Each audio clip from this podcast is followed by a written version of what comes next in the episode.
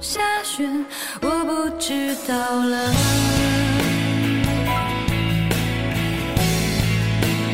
就算再寒冷，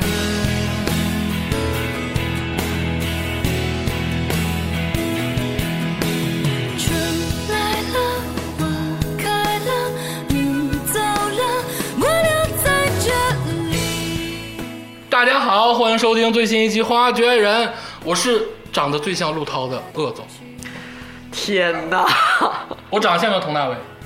像像像像像像。大家好，我是竹子。大家好，我是赵天啊霸。大家好，我是最像夏琳的李亚洲。啊对，这个鄂鄂不是鄂总，你要是说埋汰自己、嘲嘲讽自己，也没有这样式儿不，用这么狠，是吧？对不用那么狠。不用这么对狠。对对对对，但是我小的时候确实很多人觉得我长得像佟大为， 那你还告诉大家，还不赶紧藏他着？们骂你呢就是一观音的佟大为。啊！哎，so 也是，苹果的佟大为，哦那很值得羡慕。 好，那个这呃言归正传啊，今天想跟大家聊一部在我们这个年成长的这个阶段啊，一部不可磨灭的神剧《奋斗》。嗯啊，虽然说它褒贬不一，但是呢，它确实留下了足够深的印记。当年曾经大爆过，啊，确实是爆炸过啊！就是很多这个当时这个线下潮流的引领都是靠奋斗，嗯，就是随便说几个，比如说 A 四车，嗯，比如说 polo 衫儿一定要立领，对比如说抽中南海嗯对，啊，很多对不对？还有比如说 loft，对，还有 CS，然后哦就野啊餐、对，这都是啊很多这个潮驴流驴友， 有很多这个风向都是由奋斗引起的，而且这部剧呢，正好恰巧处在了一个我们呃可能是这个其他主播我不知道啊，正好是我初中的时候，哦，啊，这个我初一的时候啊，正好演的这部剧，他们可能是大学跟高中啊，你们是不是？我投资拍的这 部剧，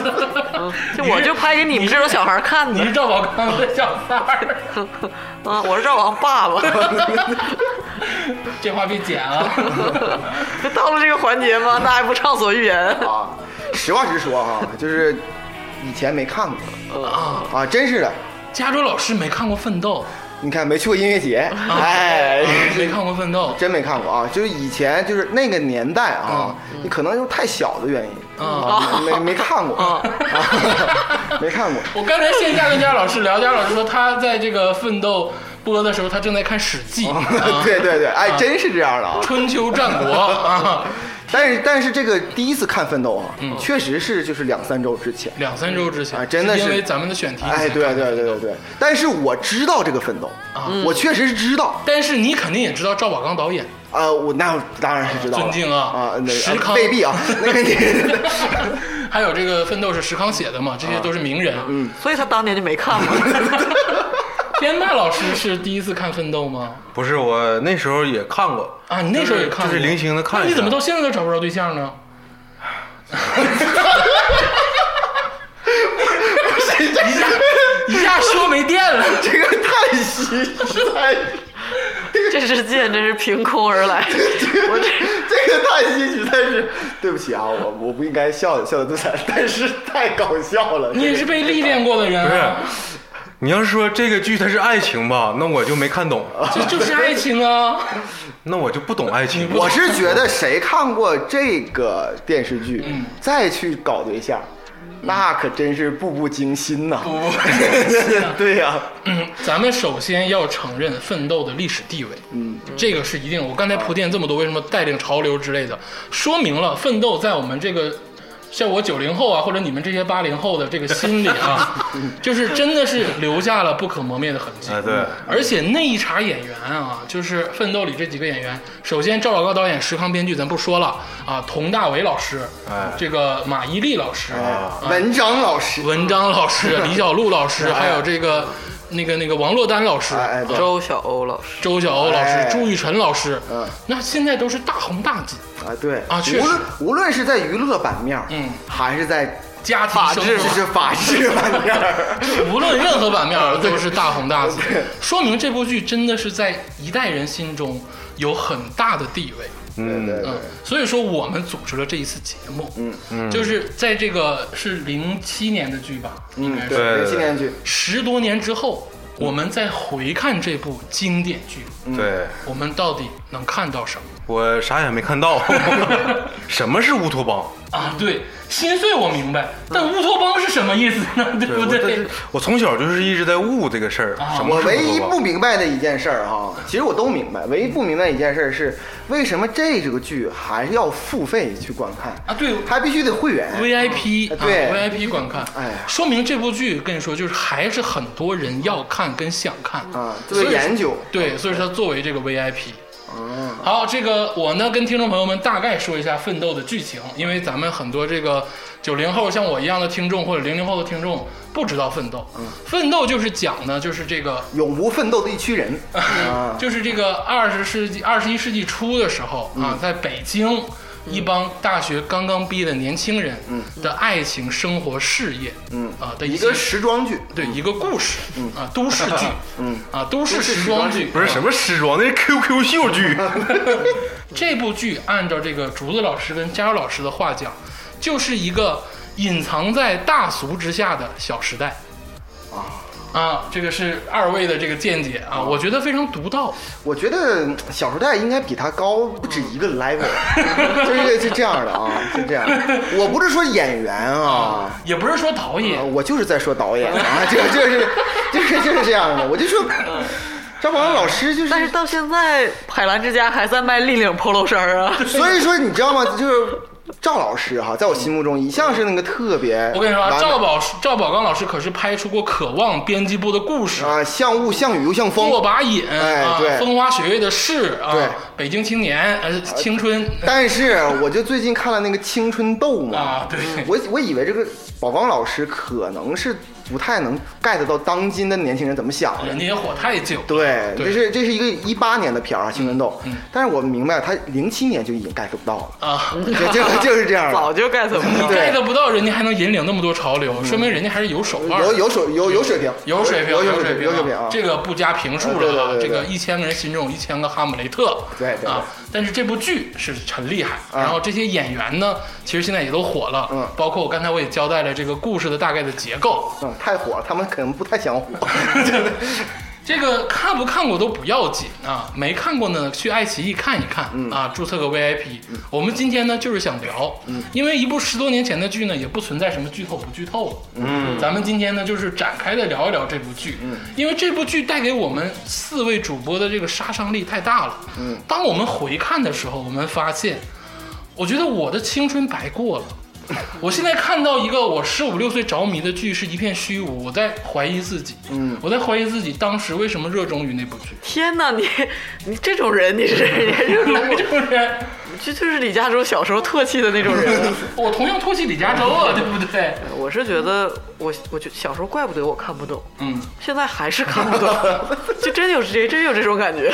我小时候看不进去啊，那个同时代，我其实那时候最喜欢看的是《大宅门》嗯啊，但是这个剧我是零星的，就是看一集，完了隔两集又看，嗯然后一直就是不懂，嗯，不懂里面这个到底是怎么回事儿，嗯， 对，我以为是不是恋爱的人真的就是那样，嗯，但现在我真的长大了，我真不是啊，我我当时哈、是就是盗版碟啊盗版碟，当时就是摆在我面前有批判你对批判我啊，就当时大学门口哈、就是软件毛毛片儿，但是 那个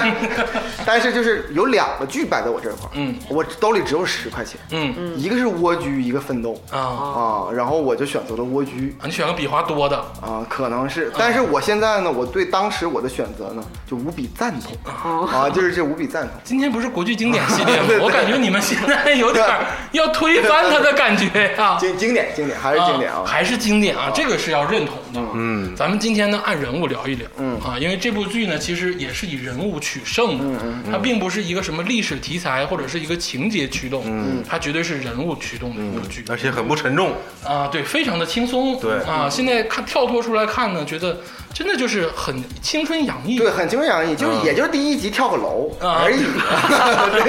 对对对，上来就对死了 对对，上来就死了。这个故事的开篇啊，我觉得在当时来讲真的还挺沉重的，嗯，沉重中又透着一丝怪诞，对，这个跳楼之后呢，这个大四的学生啊，在这个集体跟老师说合合说那句话，你记不记得？啊对就我们一定要奋斗，我们一定对，要，啊嗯我们要离开你了，虽然我很喜欢你，啊我们要谈恋爱，我们要怎么怎么地。这个剧我记得当时是还很新的社会现象，说那个就业压力大，嗯大学生增多，嗯然后那个什么上网吧，然后他荒废学业，包括抑郁症，当时都是很新的话题，嗯，然后好像是要也不是蹭热点了，就是要探讨当代大学生进入社会的这个各种冲突。嗯，开头感觉是这哎，个感觉，对对对，他好像也想想点儿，有点想讨论这个。嗯对，而且开头就是跳楼死了一个大学生嘛，是因为有一科挂了，然后不给毕业证嘛，他作弊，就是嗯而且是他们四个人一起作弊，啊，对，只有他被抓，只有他被抓。因为他没门子。对，向南就是文章演，对对对对对文章演的向南当时就明确放话了，说我找我爸啊，对就 OK 了。对就 OK 了。但是这个叫什么强的小伙伴啊，好像高强了，我啊，忘了。对高强，对对，好像是叫这个，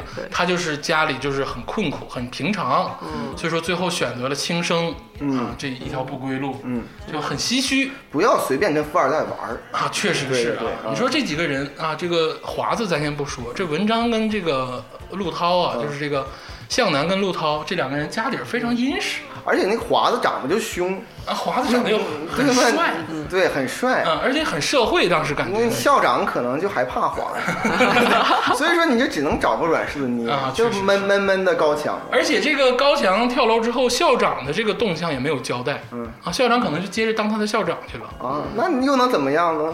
反正已经毕业了。啊，这个事儿就没有没法断定了。然后呢，这几个人物就凸显出来了。嗯啊，首先呢，咱们就来讲讲这个主人公。嗯啊，就是这个佟大为老师饰演的陆涛。嗯嗯啊，陆涛是这部剧的，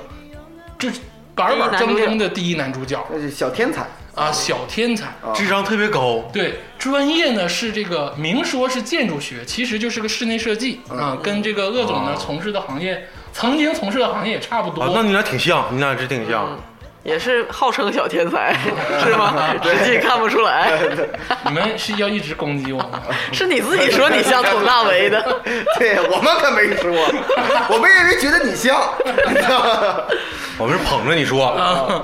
但是呢，在剧中的给佟给这个佟大为老师饰演的陆涛的这个设定啊，嗯就是一个万人迷，对然后智商又高，对对，啊，这个是女孩见着就喜欢，就直勾手了。 啊对哥们儿就羡慕，那哥们儿就羡慕，人缘又好，一切都很完美，啊而且是在那个小团体的中心位对。嗯，对啊，C 位，而且经常就是在别人吵架的时候，总是拿陆涛说过事来儿嗯说事儿。嗯对你，不如陆啊涛，我要找陆涛真。的，对 对对，啊，嗯有点像这个加州老师的童年，一直是别人的榜 样，嗯啊，那倒是确实是 对啊一，直是这个中心的位置。哎但是呢，对现实跟电视剧就不一样啊。你看你现在混的啊你对看人陆涛混的，是那当然没有陆涛那厉害了你。没有两个爹。 对对，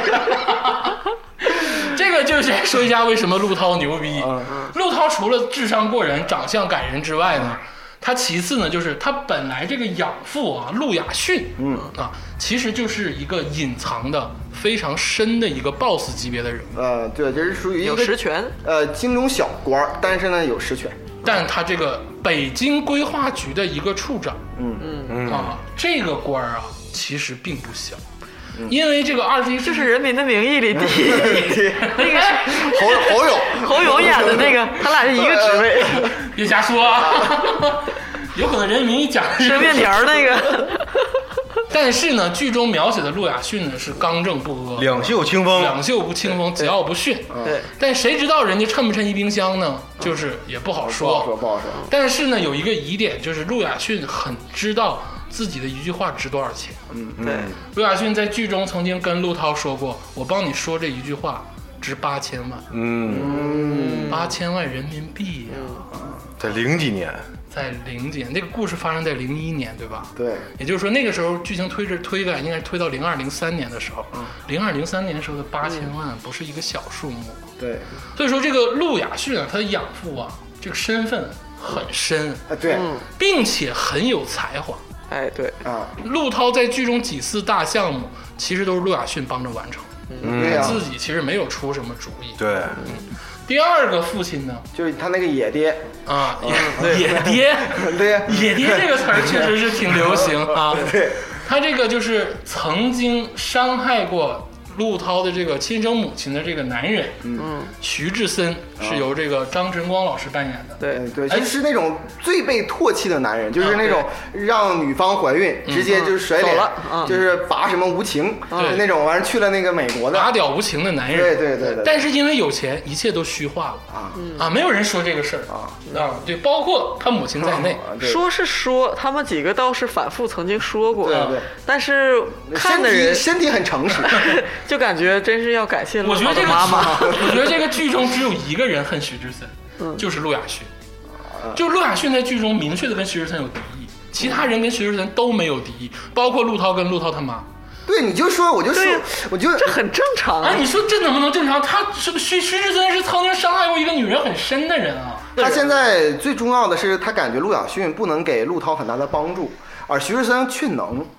然后他唯一害怕的是，反而是就是陆涛太桀骜不驯。果不其然，对陆涛本身就很桀骜不驯，说你是我野爹，我不认你这个爹，你给我钱我不要，但是每次我需要钱的时候，我肯定去天台找你，对对不对？是不是是这样的？每次都是。而都且要都要都要，这一一个好女几个帮， 就是不是？两手抓，两手左右硬，而且我觉得陆涛他妈啊，其实这个剧中交代是有二十多年没跟徐志森联系过，哦嗯，但是我觉得陆涛他妈其实一直在监视徐志森，哦嗯，要不然为什么徐志森的那个朋友能这么轻易的就联系上陆涛他妈？回国就联系上了，嗯，对太啊嗯轻易了。在零一年没有微信的时代，想要隐遁是非常容易的一件事儿。对啊，哎，你觉不觉着这就是随根儿？你看陆涛跟米莱分手这段时 间，也一直是在联系着，对这个不能放，两手都不能 放弃。而且这个徐志森啊，对于他的愧疚感，其实表面上有显示，但其实内心上完全没有，就是觉得自己真的很、很、很、很错误或者很抱歉之类的话。我觉得他对陆涛跟陆涛他母亲没有太大的愧疚愧疚感。我觉得这里边有很大的问题啊，嗯就是这个徐徐志森回国到底是想再续前缘，找这个老情人，嗯，还是找他亲生儿子，哪个是主要的？我觉得找种对，应该是找儿子。找儿子确对实是主，要的，因为徐志森在这个剧中交代了，他得了这个就小鸡鸡癌，嗯我不知道前列具体腺癌吧啊，对，前列什腺么玩癌，意前儿列腺？反正是癌不能再生孩子了。对，然后呢，这个他在美国结婚的女人也离他而去了，嗯啊，所以说他其实就想找一个接替他这个业庞大遗产的一个人，嗯啊，所以说选中了他在国内的这个儿子嗯，啊，这个人老了呢，我也没老，反正，但可能人老了会不会有这种就是往下传的这个想法呢？我也不知道，对我很不理解他哈，就是说他完全可以找一个经理人团队，把他这个公司做得很好，把股份给他儿子就 OK 了，嗯你愿意怎么花怎么花就好好了，他不的还非得把他儿子变成了一个徐志森他说了，说陆涛，我要把我毕生所学全传给你。他就寂寞呀，片中都显示了，嗯他是一个就很孤独的人。住宾馆嘛，对他就是想发生联系，哪怕他儿子把他家产都败了，他也无所谓。嗯他就是作为一个有生之年，他一个老人，他就想跟别人发生联系。我是觉得他生出陆涛这个儿子，就是生对了。哦，就是你说，但凡是一个人哈，就是如果是就是正常人哈，要不就说哎这个好爹太好了，就是这个钱给我，我就听你的话。他徐志森会觉得没有激情。嗯啊，还有还有一种呢，就是那种呃嘴上特硬，身体也特别硬，我直接跑到别的地方，我死活真不见你真不见你。他也他也目的没达到，我跟你说他必须找这种路涛傲娇的，呃对傲娇的，但是他身体很诚实的我人。个人觉得啊，徐志森这个人啊，虽然徐志森这个人绝对是这个父子虐恋。不是，绝对是这个剧中啊，我觉得最值得说的一个人，因为他的很多话都是金句。嗯，但是徐志胜这个人绝对是欲望第一的人。他为什么现在才回国选择找陆涛？是因为他的性功能已经不行了。嗯，他已经前列腺癌硬不起来了，他的这个人间的这个娱乐什么都没有了，嗯他只有亲情。他最后的儿子他能抓住，这个病理上是不是这样也未必吧？嗯肯定只是这设样定你是，想想反正不能再生我跟孩你嗯子说了。肯定是这样。我跟你有几个疑 点咋，的？你有有几个有过好经验呢几个疑点，哎，对，这剧中交代了，嗯人陆涛问这个老徐， 对我问你个事儿，嗯你说你这个总南闯北，为什么总一个人？啊？你说你在北京，你也可以那对啊个，，这个交交女朋友嘛不是，人家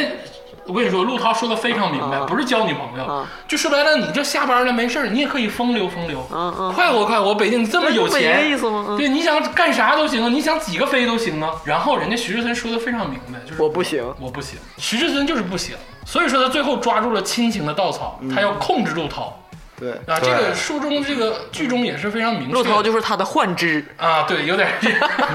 但是啊，这个剧我其实就是单说陆涛和徐志森，他嗯俩之间有很多地方我不明白，但是我最不明白的地方是最后。啊你说徐志深他是想控制陆涛，嗯但是却被陆涛给控制住了，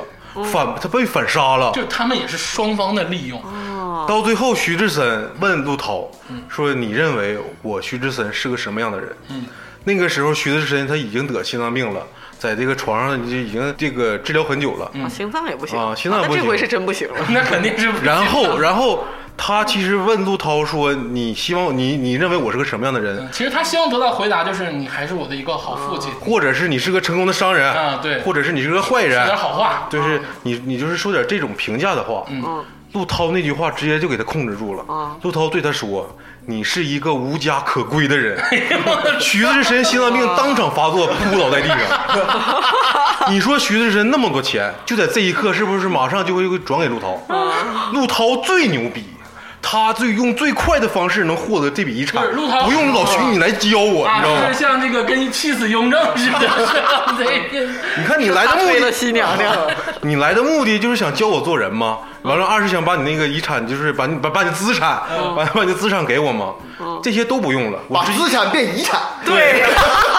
所以我跟你说，啊，刚才我们就是现在说完这个两个父亲了，接着说陆涛。陆涛啊，咱们做一个最大的阴谋论，其实陆涛这个本人非常鸡贼。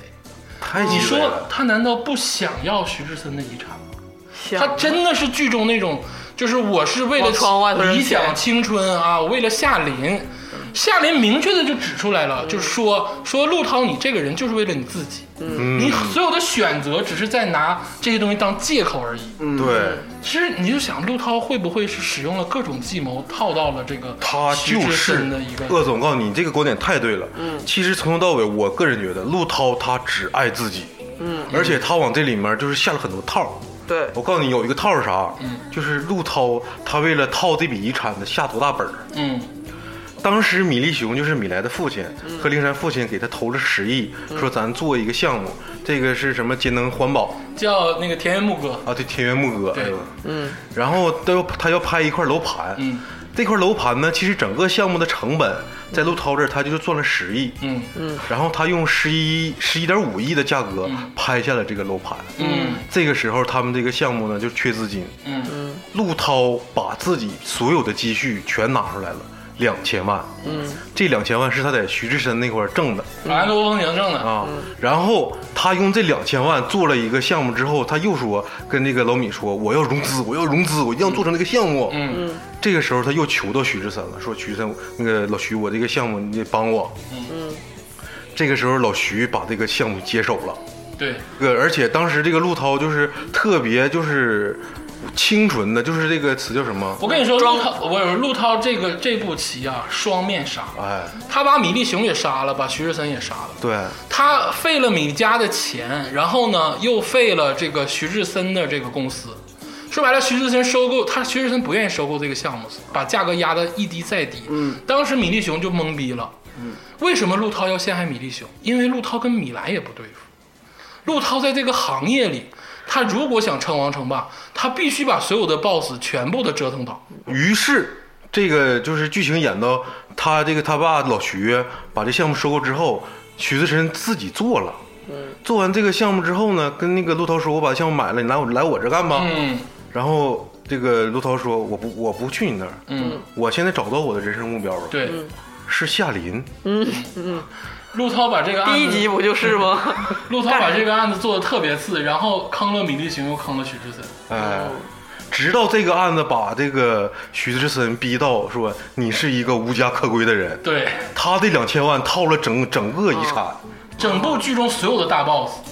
但是我关注点吧跟你们不太一样啊，我是觉得，就最大的感觉就是这个整部剧，包括这个男主角，尤其这嗯个男主角，这个这个陆涛，就给我一种非常大的悬浮感，嗯，就是他这个人仿佛就在天空上飞一样他。确实很悬浮，他喜欢很高悬浮他喜欢高迪，因为我我跟你 知你道说，高迪是谁吗？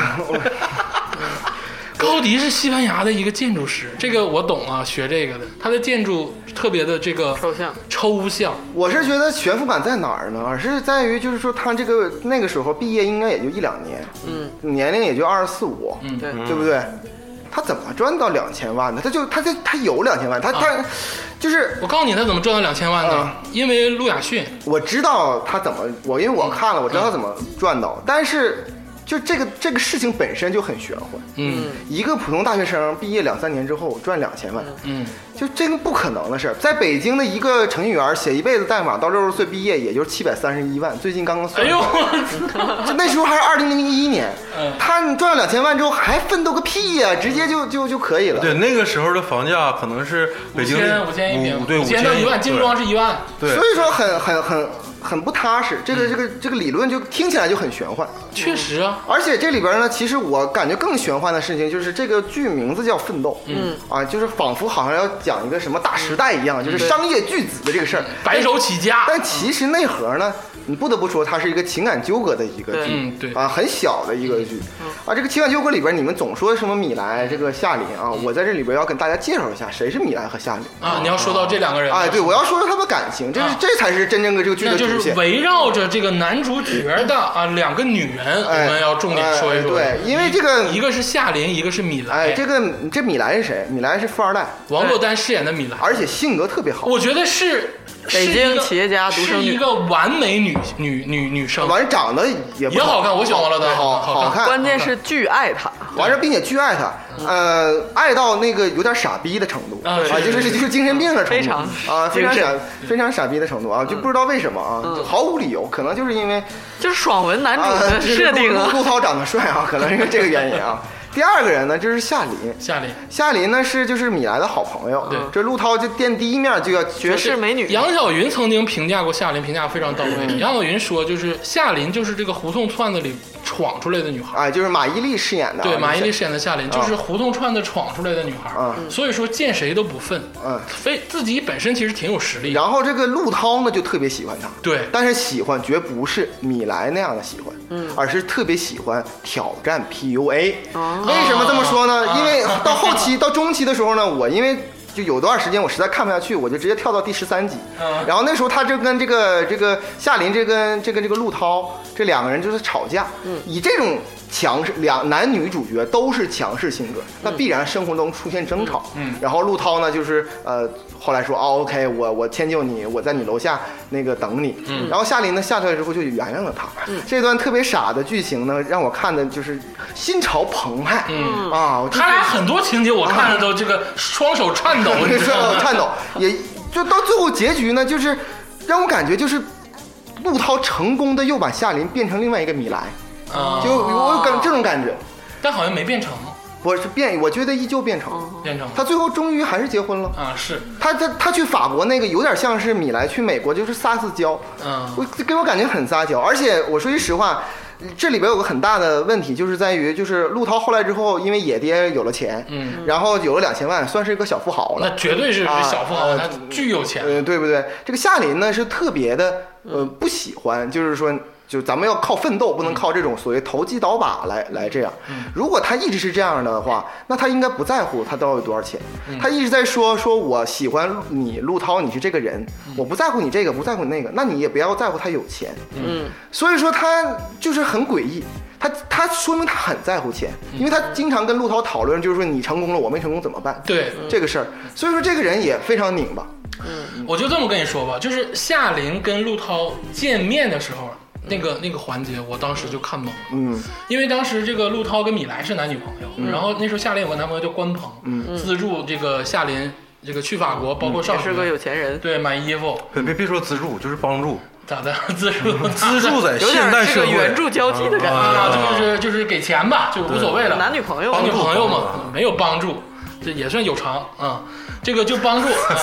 啊就行是吧这个 夏琳啊，其实你看这个人物设定就能知道，夏琳其实也不是什么清纯的这个女孩儿，就是这种打工奋斗的。青春女孩是米莱， 对她夏琳也是一个一直在这个漂泊的人，而且嗯夏琳也曾经交代过，我在这个跟你跟关鹏处对象之前，就经常走穴在夜总会，嗯就是说白了什么都见过，吃过见过的一个人。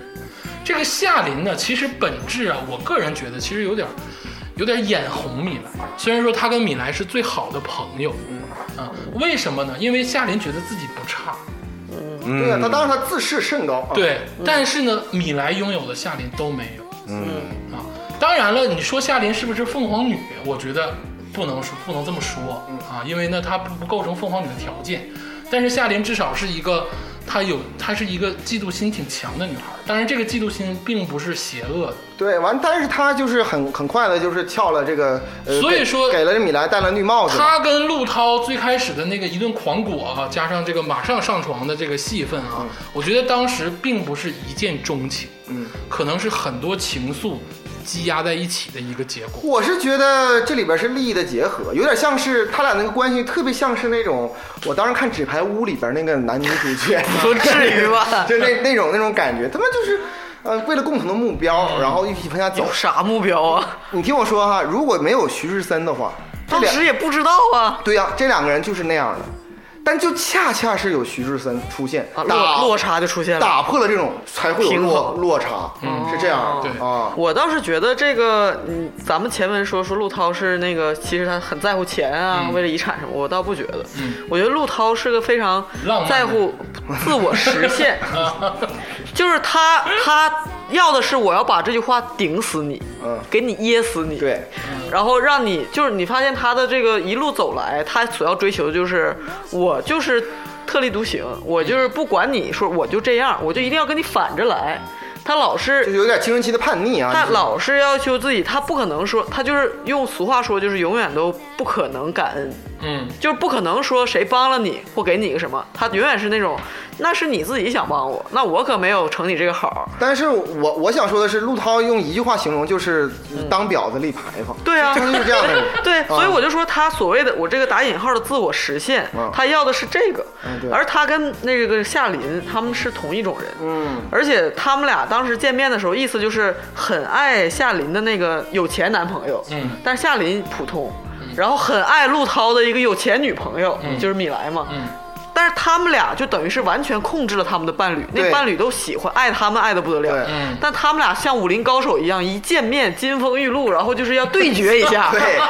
就看咱俩谁能 PUA 过谁，对，就有那种感觉。而且，是所以在将来的时候，那个啊，哎，我知道了。夏琳才不是为什么最开始的时候夏琳那么牛逼？是夏琳那时候在控制陆涛，对因为那时候陆涛没认着野爹，对没有工作，一野爹打破了夏琳的平衡。对夏琳那个时候有钱呢，在夜总会跑场子，对然后所以又你说夏琳爱钱，陆涛爱钱，我都不承认。他们原来的对象都很有钱，对他们为什么不就不踏踏实实的结婚过日子，收取这些好处呢？不要，他们俩都是那种要厮杀的人，所以夏琳才很在乎。她不是说说你要是真的不在乎钱，你就不应该在意陆涛将来有钱了。哦他是在意怎么我还跟你比还输还输了呢。这里边有一个很大的佐证，就是在徐志芬、徐徐徐志森来之前，他俩的生活很和谐，对不吵架。对对，所以说夏琳恨徐志森。嗯，对夏琳有好几次都说话中就说我要见见你这个那个爹怎么对怎么样，对，然你后天天都徐志森，徐对，志森的，然后在夜总会还挑衅徐志森，所以说徐志森身为老江湖，吃过见过，什么都见过，他就说了这个夏琳不是你的良配对。嗯啊，这是这而是且的他的态度对徐志森其实跟那个陆涛是一样的，对非常的自自以为是我跟你，说然后不忿这徐志森。但是他不是人家的亲儿子呀，对徐志森啊，就是这个前列腺癌了，要不前列腺癌就跟你说，嗯，终结夏琳跟陆涛最好的手段就是徐志森把夏琳上了，哦，他才是 PUA 之王，哎，这才是 PUA 的王者，啊，对啊。对，差点吗？我之前没看的时候，我只看两三集。刚徐徐志森刚出现的时候，我就问你们，我说是不是后来徐志森跟米莱在一起？是不是徐志森哎跟跟夏琳在一你起？别说他确实跟谁都有点 CP 哎，感，对对确实是因对为对因为有一段特别邪乎，就是那个夏琳去找那个徐志森要这个广告的这个那个，就是对说，他还不通过陆涛，他就要自己去找，对要广告的权益嘛，就是说你给我们做吧。然后呢，徐志森后来说了一句话，说今晚八点什么海酒店。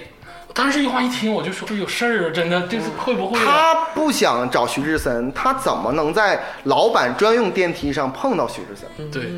或者徐志森怎么能让他进这个电梯呢他明显就是他们两个人就是就是想想想就是接触一下，起码是哦啊？对。但是说到这里边呢，我就是谈到下一个话题嗯哈，就是说，在这个没看这个《奋斗》之前啊，很多人，包括这个在座除我之外的三位，很喜欢米莱。主播就说米莱，说哎，当时所有的男人哈都是喜欢有个米莱这样嗯当的，当时啊，就哎对是就因是为米兰火了一首歌，叫叫杨丞琳唱的吧，叫左边呢还是叫什么？啊因为在剧中这个米兰也唱过一次，嗯把这个歌就带火了，而且经常那个时候的 QQ 签名就是。伤心的米莱用火星文写的，嗯就什么什么米莱之类的。哦米莱当时很火，很火，就感觉好像仿佛是一个完美的完美的女朋友女，朋友女性形象，也就是说，我觉得哈，据我揣测，可能就是编剧或导演啊，嗯他心目中的那个最完美的，就可以为他无数奉奉献，然后我啊把我自己爹的钱都献给这个对对，完了献并给你店并且款店款说三千万，并然且后马我上跟爹说五千万行不行？并且我我给你戴绿帽子，你照样喜欢我对，嗯你我怎么地，完了你还漂亮，你就哇，啊我都想要个这样的女朋就友这，样，就就是就是这样的。你想 啥呢？真是怎么越看越像我杜涛？不是真的，你说这帮男的是不是会想？对真是敢做梦啊！这是 但是呢啊，我我经过我看完这个之后啊，你要让我选择哈，就是说呃这个一言一下，我是不喜欢米莱的、啊，我是不喜欢米莱。首先来说，这个这个女孩呢就很作，嗯，她作的那个点呢很很古怪啊，嗯就表面上不作，但实际上是要粘着你，对这是第一点。嗯第二点呢是米莱这个人哈、就没有底线。嗯就是我，我在我看来，她没有底线。就是说你，你说嗯她闺蜜抢了抢我自己，抢抢了我我的那个嗯男朋友男朋友，对我很肯定很愤怒。那绝对的，捅死夏琳的心都有嗯对。对对，我肯定很愤怒。然后那我就断了这份感情，重新再找新的感情，这对很呀正常的事情。嗯，他竟然回去之后呢，还要跟这个陆涛在一起，嗯并且呢，他反而有一种享受，就是说当时你们俩背着我，现在咱俩背着夏琳，嗯，就这种这种感受。最后呢，他还跟米兰言归于好，还还能姐妹跟夏琳言归于对好对， 跟夏娥琳皇女英，娥皇女英， 呃，就这种人哈，就是说在感情上，就是说没有底线，他做什么事情都没有底线。你还是以一个人的角度 去审视这个角色，感觉好像不符合常理。 你还不明白吗？就是这些男的幻想的呀，哦就喜欢就喜欢他没有底线啊，怎么琢磨他他都爱我。其实竹子说的也对，这个导演跟编剧把最好的台词，跟这个最好的性格都给了你。不是，是我是觉得是他们自以为的好，嗯其实是这样，就是我我站在米兰的角度想想，就是说。我我唯一能觉得就是反驳你的观点是什么？就是当一个人把你甩了之后啊，嗯是那种迅速的甩掉之后，嗯你其实会有一种想要再把他追回来的 感觉。是要我你有生活，不是真的有，啊真真的有。这个我是吗嗯哦这个我同意，是要迅速，可能不甘心，对不甘心对对，但是他已经出出国一年多了。但就是一直不甘心的。然后，哎而且她这个所谓那个呃，就是分开，不是因为别的事情，是因为她的闺蜜抢了她。嗯，这防我防电防闺蜜啊，嗯这这这种事情就是我很不能理解。就是她她活成了她最不希望成为的那种人，她最讨厌那种人，就是她活成但那是样。就是爱的卑微呀、编剧太太米对米兰太好了，他把一个最终的这是悲对剧他好吗 哎，你知道为什么吗？是因为编剧把这个悲剧色彩给了米兰，让所有人都喜欢使你。得他这个人设就很可爱。对哦，就是广大屌丝男觉得很可啊，这爱。太好了，就是这个内心目中的这个完美女性。真的是编剧把所有的台词，把所有的嗯你看，像。像李佳州这样有自尊自爱的男人，就不喜欢这样的女性角 色。这实在是不你喜行。欢你喜欢夏琳是不是？夏琳我也不喜欢， 夏琳你讨厌在哪儿啊？夏琳就是这个人明显要 PUA 我呀，我 觉得，我是觉得，我是觉得啊，我是觉得哈，这个一个人啊，嗯我这是我一向的观点，我说过无数次，就一个人的人生其实说长不长，说短也不短，嗯，你需要追求的东西很多，事业啊，这个风景啊有很多，嗯，这个恋爱啊，只是这个人生当中的一部分，嗯，你不能把所有的精力都是在互相 PUA 过程当中。嗯就是我无法理解，就是说他们这些人好像是他们不需要工作，嗯他们其实好仿佛在工作，但其实他们没有工作，确实是。他们就是在谈恋爱，嗯，并且在这个大学毕业之后这几年一直在就是男女之间的纠葛，嗯，这也我觉得这也不符合事实，嗯因为这个毕业之后的男女之后确实很很快蜕变，原因就在于他们面对了社会的残酷性，嗯他不不是只有恋爱，只有风花雪月。但是你得说啊，像米莱跟这个陆涛这种人，不用面对社会的残酷。呃对呀、所以他悬浮。对，所以说他们他们需要填补生活，所以说用这种情感来填补生活。上流人的生活你不懂，对，那倒是，对不对人家绯闻女孩儿，啊对，人家填补生活用这个很正常嘛，人家不愁吃穿嘛，啊对不对？我倒觉得他应该更谨慎一些， 看把他爸害的， 不要瞎填补。对，米莱把自己爸也 这所以不是你知道吗？就是这个，当时香港有个老总，叶氏什么集团的，去找这个徐志森聊天儿然后那个集团老总说：“我太羡慕你了，徐总，你的儿子真的太棒了。 你的我儿子真的太棒啊了我的儿子就是赌赌博马场，就是这种。你的儿子好奋斗啊，怎么怎么样？然后这个徐志森露出了这个，就是嗯因为特别是野儿子啊，特特别尴尬的笑容，就是徐志森其实自己都料到了，我他妈早晚被这儿子坑死， 就是。 我感觉编剧好像有些许仇富和仇爹， 就觉得把这些有钱老头儿全干灭 才是这个正确，才解气， 是不是？我们年轻人才有力量。这部剧确实是这样，就是为什么陆涛上来就这么反感这两个人？按理说这两个人是对立的，但他得站一头吧，嗯对不对？徐志森跟陆亚逊，嗯，我发现他对这两个人都有敌对态度，嗯而且特别严重。对，这我也一直不明白。就是推翻所有父亲权威啊！这里边有一个很关键的一点哈，我跟你们想法又是不太一样啊。你们说他这个编剧和这个导演仇富啊，我恰恰觉得幕父，他对，因为我觉得徐志森的说的每句话、做的每个动作，恰恰言之是有物恰恰是这导演和编剧希望告诫，通过这个领域告诫年轻人的话。啊，那个导演和就是他把自己映射到就是导演希望最后自己在轮椅上得心脏病。对啊，结结局是心脏病，气死了。所谓结局是必须要符合主嗯观众流预期主的啊主流价值观预期的啊啊啊，而中间这些什么主流价值观好变态 呀、就是真的吗呃就是导演这个想自己的内心表达，潜台词，哦，其实是通过徐志森说：“你看你们作的，你你看你们应该是放弃、嗯那个什么。啊就法兰克福风行就是个生意，所以你他妈当当什么儿子呢？所以在这也是为什么我看了五集之后，我说最后是不是徐志森和米莱领证结 婚了？没有因为可能因为我在我看完之后这部剧的之后，最大感触就是米粒熊就得气死，不是，就是就是导演觉得自己是徐志森，我说都对，你看看你们作吧，哦就是这种导演的态度。完了，你看完美女性应该是应该是米兰，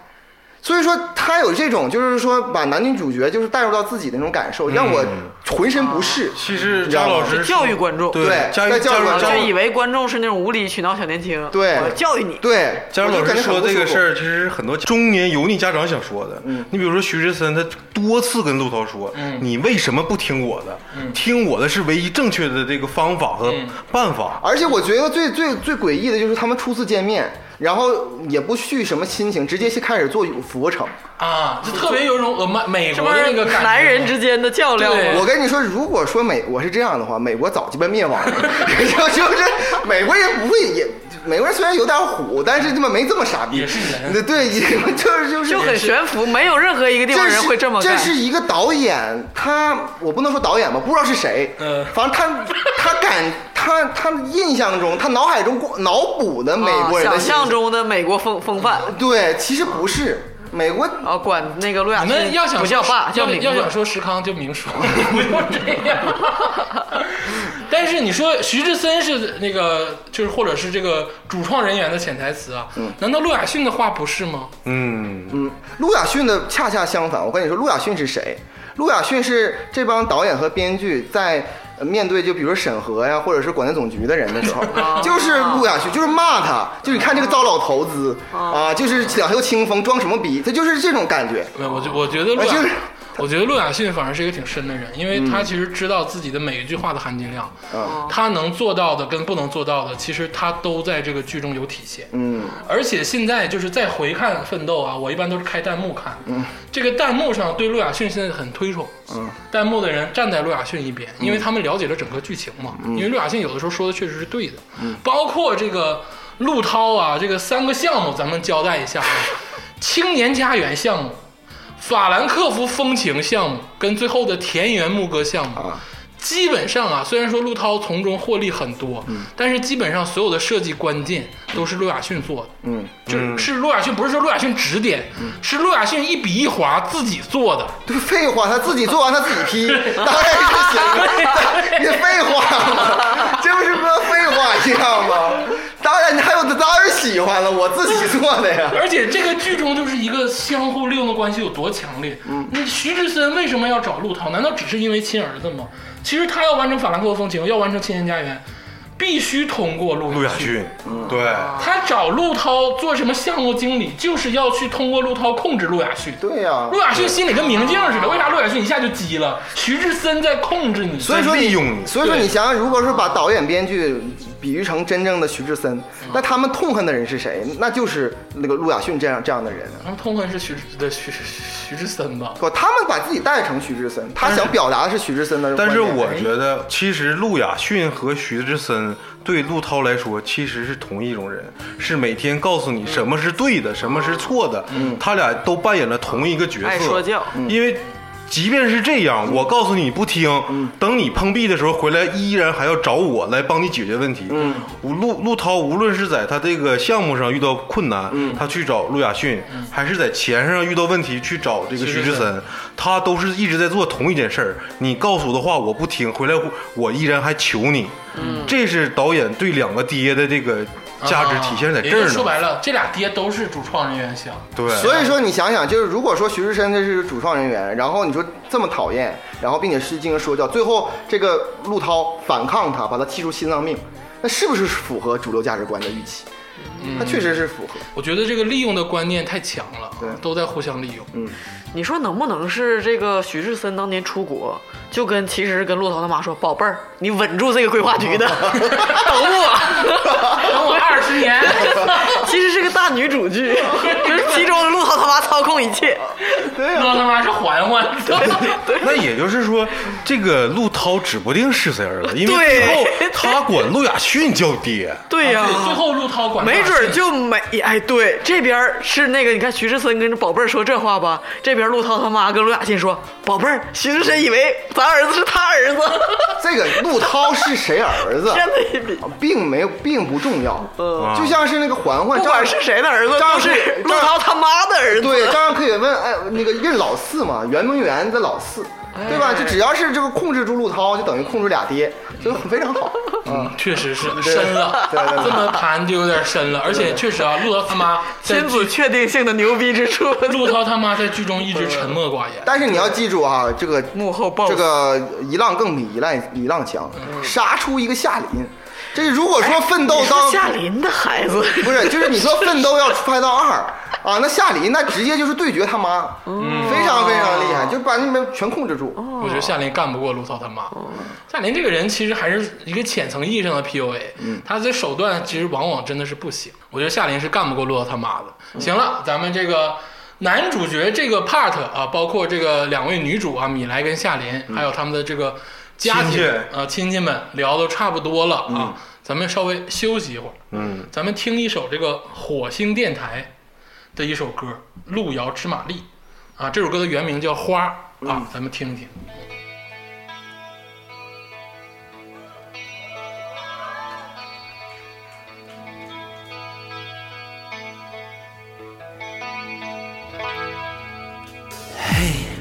女孩，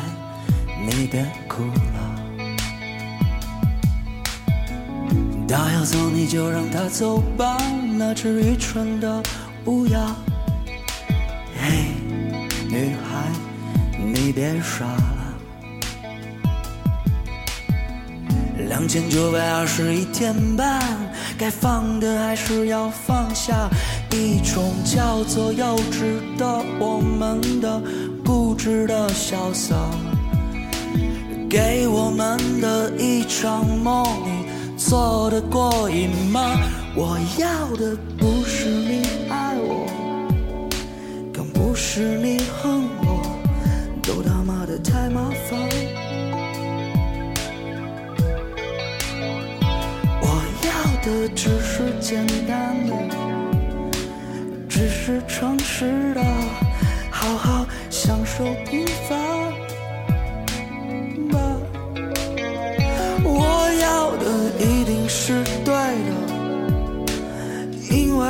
错过，伤口偶尔还会痛。啊会好的，会好的。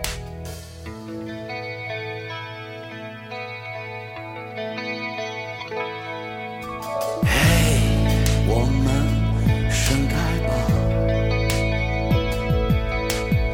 所谓矜持都是浪费，你的狼狈和妩媚，一种叫做一见钟情的东西，让人小心。我说对了就对了，哪来的那么多矫情？我要的不是你爱我。更不是你恨我，都他妈的太麻烦。我要的只是简单的，只是诚实的，好好享受平凡吧。我要的一定是对的。因为我错过，伤口偶尔还会痛。嗯，会好的，会好的。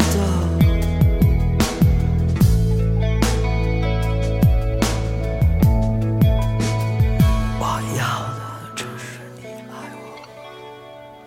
可不是你恨我，哪儿来的那么多麻烦？我要的只是简单的，只是诚实的，好好享受平凡。我要的一定是对的。因为我错过，伤口偶尔还会痛。啊啊啊啊会好的，会好的。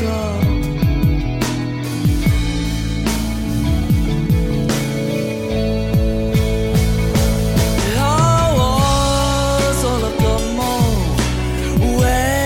一的梦是你。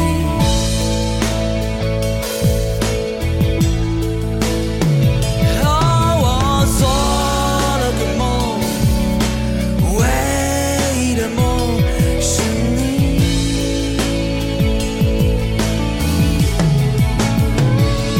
哦，我做了个梦，唯一的梦是你。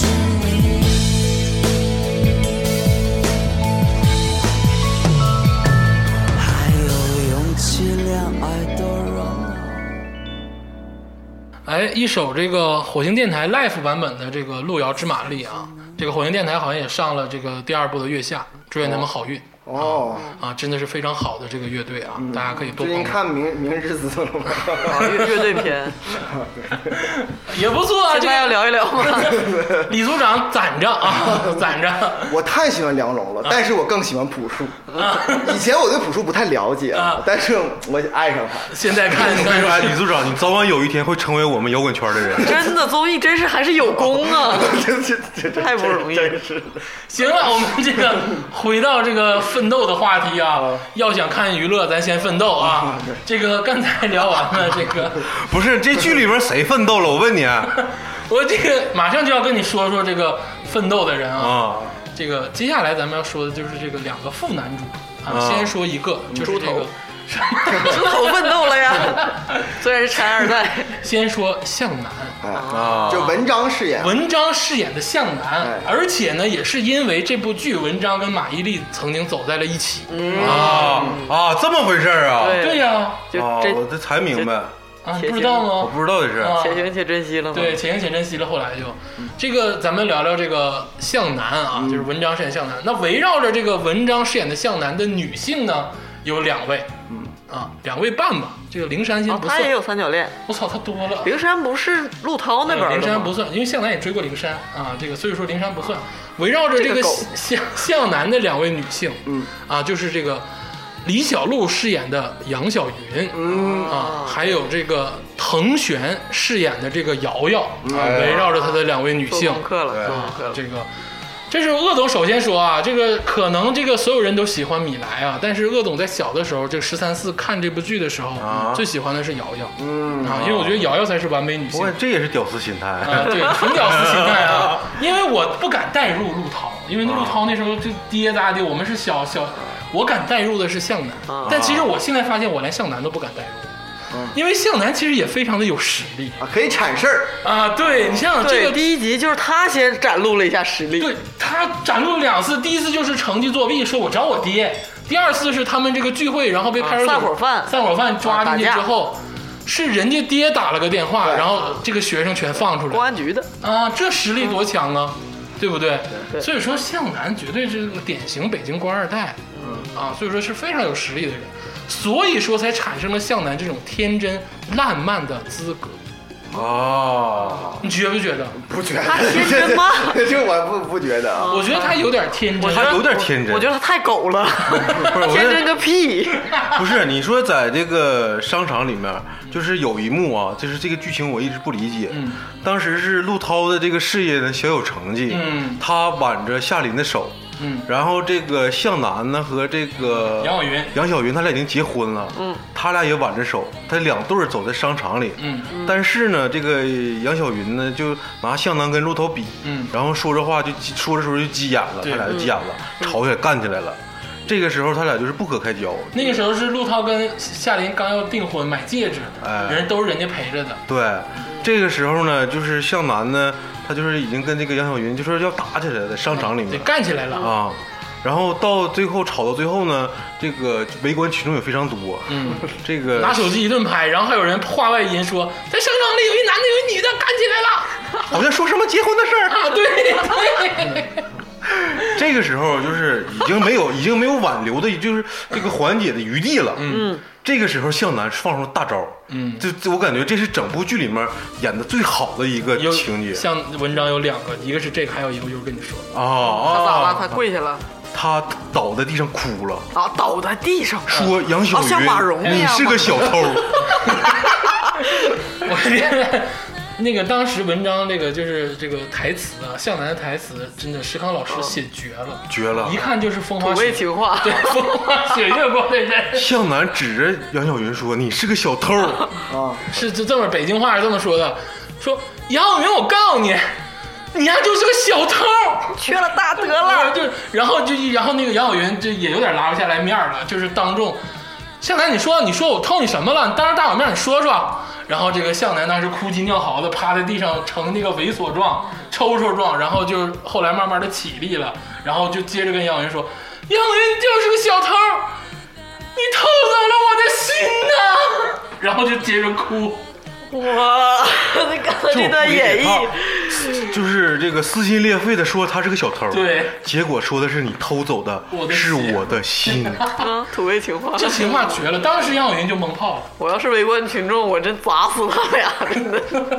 然后回家就两个人互相认错，但是呢，在那个时候裂痕就已经产生了。哎杨晓云的回答呢，应该是对付土味情话的回答呢，应该是心是一种微量元素啊，人体必备的，就搞心 梗回他，你知道吗？这才能啊对的。我要是杨晓云，我肯定转身就呃多走喝了。三斤口服液，但是呢，就是问杨晓云跟向南啊，就是他们是这个闪婚，见嗯这面真的是哎剧里台词也说，这太他妈像一套 了。向南结婚当天晚上，房子也也嗯对要回去了，对对对然后什么花的钱，厨具也拆了， 然后送杨晓云一共送了一个什么，五千块钱的一个假钻戒，好像是，那就不是假钻戒嗯了，就是一个，就类似吧东西，反正就没定制没没送什么东西，就是那个厨具最搞笑，对，就是拿准了杨晓云这种从小到大没有什么动静，想要轰动一下这个心嗯态，就是是哎，咱闪婚呐、 然后就闪 婚，真是你说他家条件怎么也比杨晓云好吧？家庭哎哎哎，那不一定，啊，是那吗？不一定。杨晓云她妈妈那是很厉害哦，，对，但是杨宇他妈是对人姑娘真好，都不白给。我跟你九折，咱家有钱。 我跟你说啊，杨晓云家的这个家庭构成跟向南家的家庭构成都不白给。珠联璧合应该还对，首先我跟你盘盘这个向南家。啊，向南的父亲是北京市公安局，肯定是一个区的公安局的局长。哦，你知道局长在北京，我觉得是一个不算小的官儿了，对不对？啊，但是也是为人民服务。那绝对的啊对那而且是由我们英壮饰演的， 这个客串饰演的，这个还出现过镜头。啊但是呢，这个向南啊，嗯就是说白了，我觉得这个向南父亲啊，就是完全就是不 care 向南的生活，嗯，因为他觉得你向南就在外面玩吧，嗯，因为到最后呢。就是也有点这个徐志森的这个心态嗯啊，但是我觉得这个身在官场的心沉浮更深一些。就是你先随便弄，反正家里给你拖着呢。但是你说向南他毕业之后，他这个工作应该是他爸给他托啊，的，是他爸给安排的。然后去安排一个建材公司当销售。我操，那是一个国营的建材公司吧？哦是是挺牛逼的建材而公司。且就是二零零五年之后，这是咱们中国最赚钱的行业就是房地产。对，房地产而且我跟哦你说啊，这个建材公司向南自己说过，在他上个了半年班之后，他的月薪已经达到五千万以上了。在零一年到零二年的时候，在北京月薪五千以上，不现算在现在两三万，不算是个小数，至少不算是个小数啊、啊啊！原来这工作也挺硬，当然很硬啦啊，我而当时且我还纳闷儿呢而且是在写字楼里有停车场，停车场一小时五块钱，说白了是一个挺牛逼的公司，啊！对不对？他开个奥拓，停五块钱的车哈。啊，对，所以说你看人有钱嘛，对不对？ 再说杨晓云，杨晓云他妈是个房虫，嗯，倒房子的，啊，倒房子，你想想，倒房子的人现在发没发？你说我杨晓云他妈过到现在， 啊那应该是他家最牛 逼。对，哎他都比徐志森牛逼。 对，徐志森算什么？对对，而且人家杨晓云他妈怪不得说爱就爱了。对转附加房的子说，哎，姑娘，咱这一笔就挣好几十万呢，人家俩月倒一手房子，好几十万就入账了。嗯 平时装的挺抠的，但是你发没发现，真正这个青年家园九折下来的时候，对任小云他妈，就像你说存折叭就拿出来了， 姑娘咱有钱，嗯咱有钱，然后接着跟跟任小云说了什么话？嗯你让陆涛再给咱弄一套九二折也行啊，就说明了杨晓云他妈还有钱说白了就是给杨晓云买完这套首付之后，还能买一套，是，啊，而且人家对这不么对成功的买卖人了，还很精明。对蚂蚁的肉也是肉，对对什么都不放过。米兰也坑啊，这个谁都坑。对啊呀，那个钉子户也当，对你想想，他因为钉子户又白得一套法兰克福风情的房子，嗯就在原地，哦，那得多少钱呢？对不对？他几套真房子是了？真是他啊！家我跟你说，绝对是他家这活个到现在，哎呦我，超上了人家 我也哎我也想跟人杨晓云结 婚，真的越想越想越想做梦。杨家呀，这个太痛苦了，对，每天每个月就挨个得爬楼去去收房租，嗯，实在是太痛苦。而且杨晓云的父亲是知识分子，是一个中学中学教师吧，还是小学教师？啊人家还有教师啊、教师是工作保障，工资也不少。嗯，然后呢，他妈呢专门负责倒房生嗯意，家庭非常不错。哦啊、而且培养的姑娘呢，也是往家拿钱的主，嗯不像是什么这个米是兰夏吗琳。？他都折给那个向南了刚呀。开始的时候他，俩结婚是不是都是他张罗的？对呀，刚开始的时候，这个交代杨晓云其实是一个挺顾家的孩子，嗯就是在外面挺闯、挺挣钱，然后不交男女朋友的人。但是对啊他骨子里其实是有攀比心的，因为他没法，他有点爱慕虚荣。对他没法去一就是一枪震震所有人，他一直就是默默的。对，他其实我虽然很追不上陆涛，但我闪婚呢。对他很想一枪震所有我人。是觉得他这种人啊，就是很很普遍、很典型。嗯他身边的你看，朋友是米兰和这个夏琳，嗯，一个是呃富二代，嗯，一个是这个才女，嗯，就他显得很普通，嗯，但是他怎么样才能就是一鸣惊人呢？轰动轰动呢？啊嗯啊，他就是得是闪婚，得是那个就是做这个呃这个排场，显嗯，对，所以说他花这个钱，不是说明他抠，他恰恰代表了他们精明，他知道怎么样才能轰动，他这个钱该花嗯，啊。而且你刚才问我，你说为什么啊结婚家都是人杨晓云家出的钱，都是这个房子好像也是杨晓云家买的嘛？对因为这个桌只能摆七桌。向南他爸人家是公安局低局调长，不能摆桌，哦，人家所以说一分钱不出吗？来参加婚礼就给你面子了。啊，给他儿子个面子。对，一桌都不能摆，你知道人家衬不衬别墅，冰箱里有没有钱呢？对不对？那向南的太狗了，向南很狗，为什么一个刚毕业的学生，在一个在在一个设想中条件那么不好的情况下，还能每天沉迷游戏？嗯天天打 CS，在而且他可以见一个爱一个，他有很大的心理。他还？敢追灵山，，对啊，对不掂量掂量。人家掂量过了，觉得行啊，对呀，对不对？人家觉得行啊。人家觉得行啊，人家没说不行啊。对，这部剧不叫奋斗，叫拼爹我就感觉向南追这女孩儿啊，一个比一个条件好，啊！是是不是？你说，而且你说他有啥？他其实他的这个剧中人设，他的剧中人设咱不说了，最开前两集就已经给给咱立完嗯了，人家能摆事儿。说白了，最后就是什么买房啥，人家不掏是人家不掏的事儿，嗯但是摆出来的事儿绝对是够硬的。他就之所以没追追上灵山，可能是这个这陈意涵可能来自于咱们宝岛台湾，对，，不懂，呃，不懂内地这这方面的，对不知道这个他的能量有多大。对，啊其实向南能量很大，哦对对对，所以说后来瑶瑶说也应该来，嗯瑶瑶懂。 对对呀，不是啊，这个说瑶瑶之前，我要再盘一下杨晓云。杨晓云这个人呢，夹在米莱跟夏琳之间，她能生存，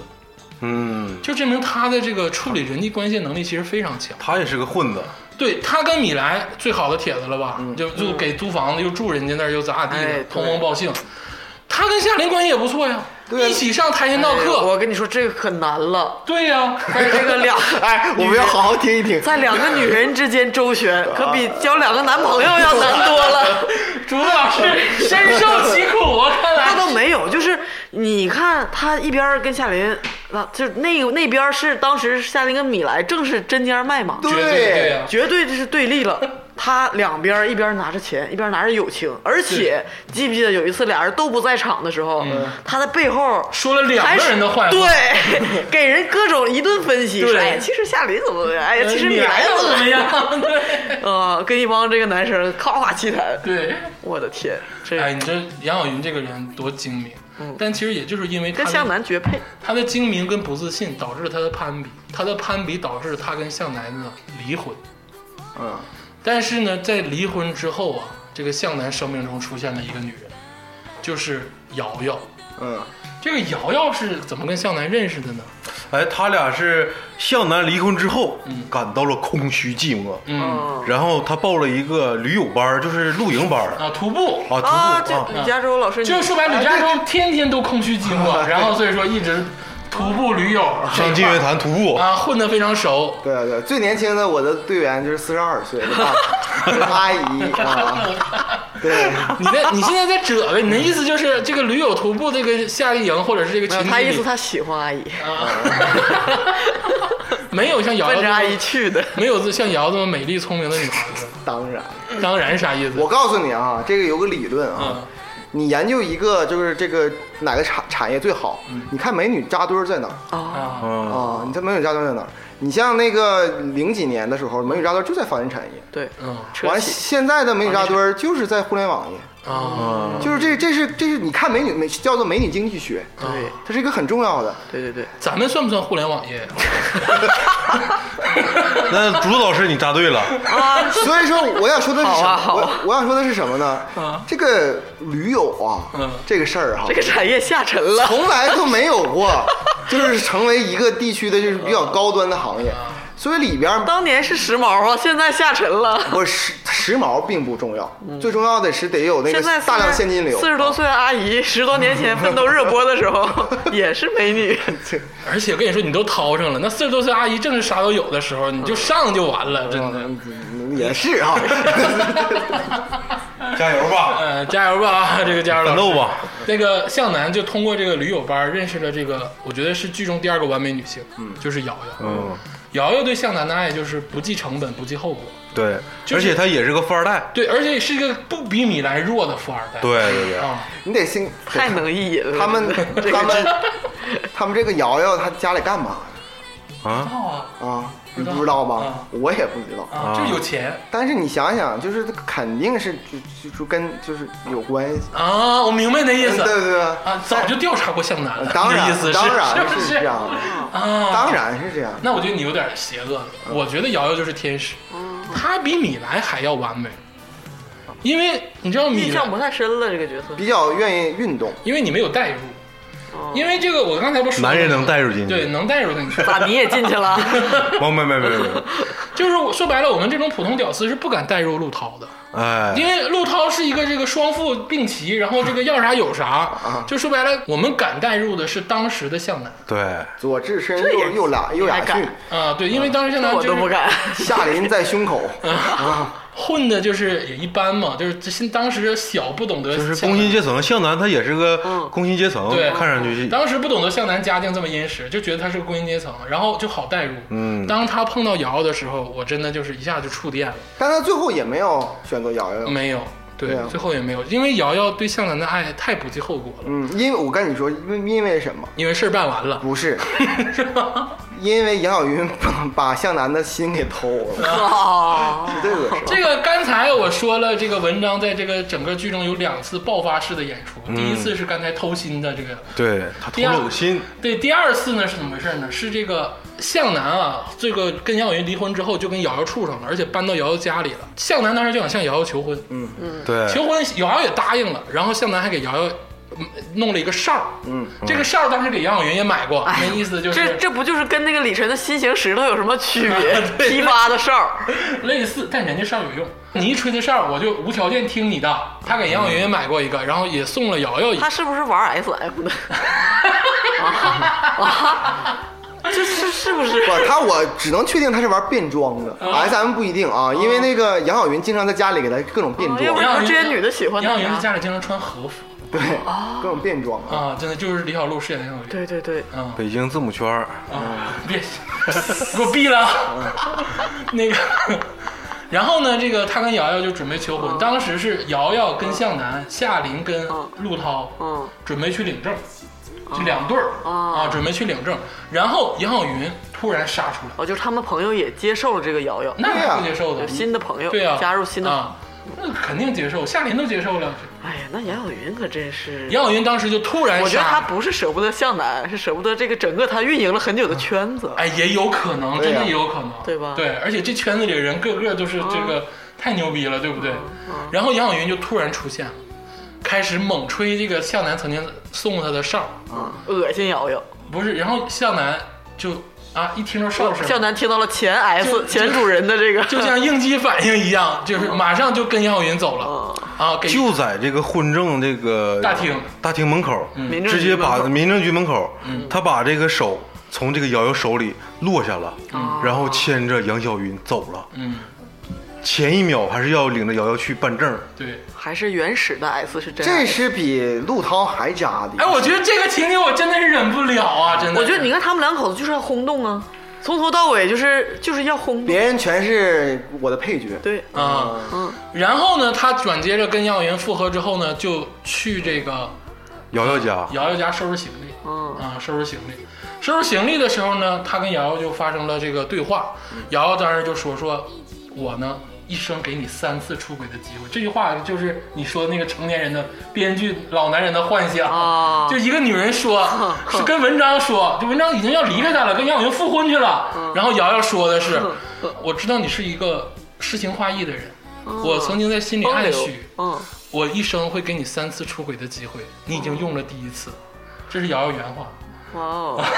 当时听的话，我现在一想，我说这他妈就是玷污女性啊！操， 哇哦， 你有啥感想，竹子老师？ 啊，鄂总，我这一生，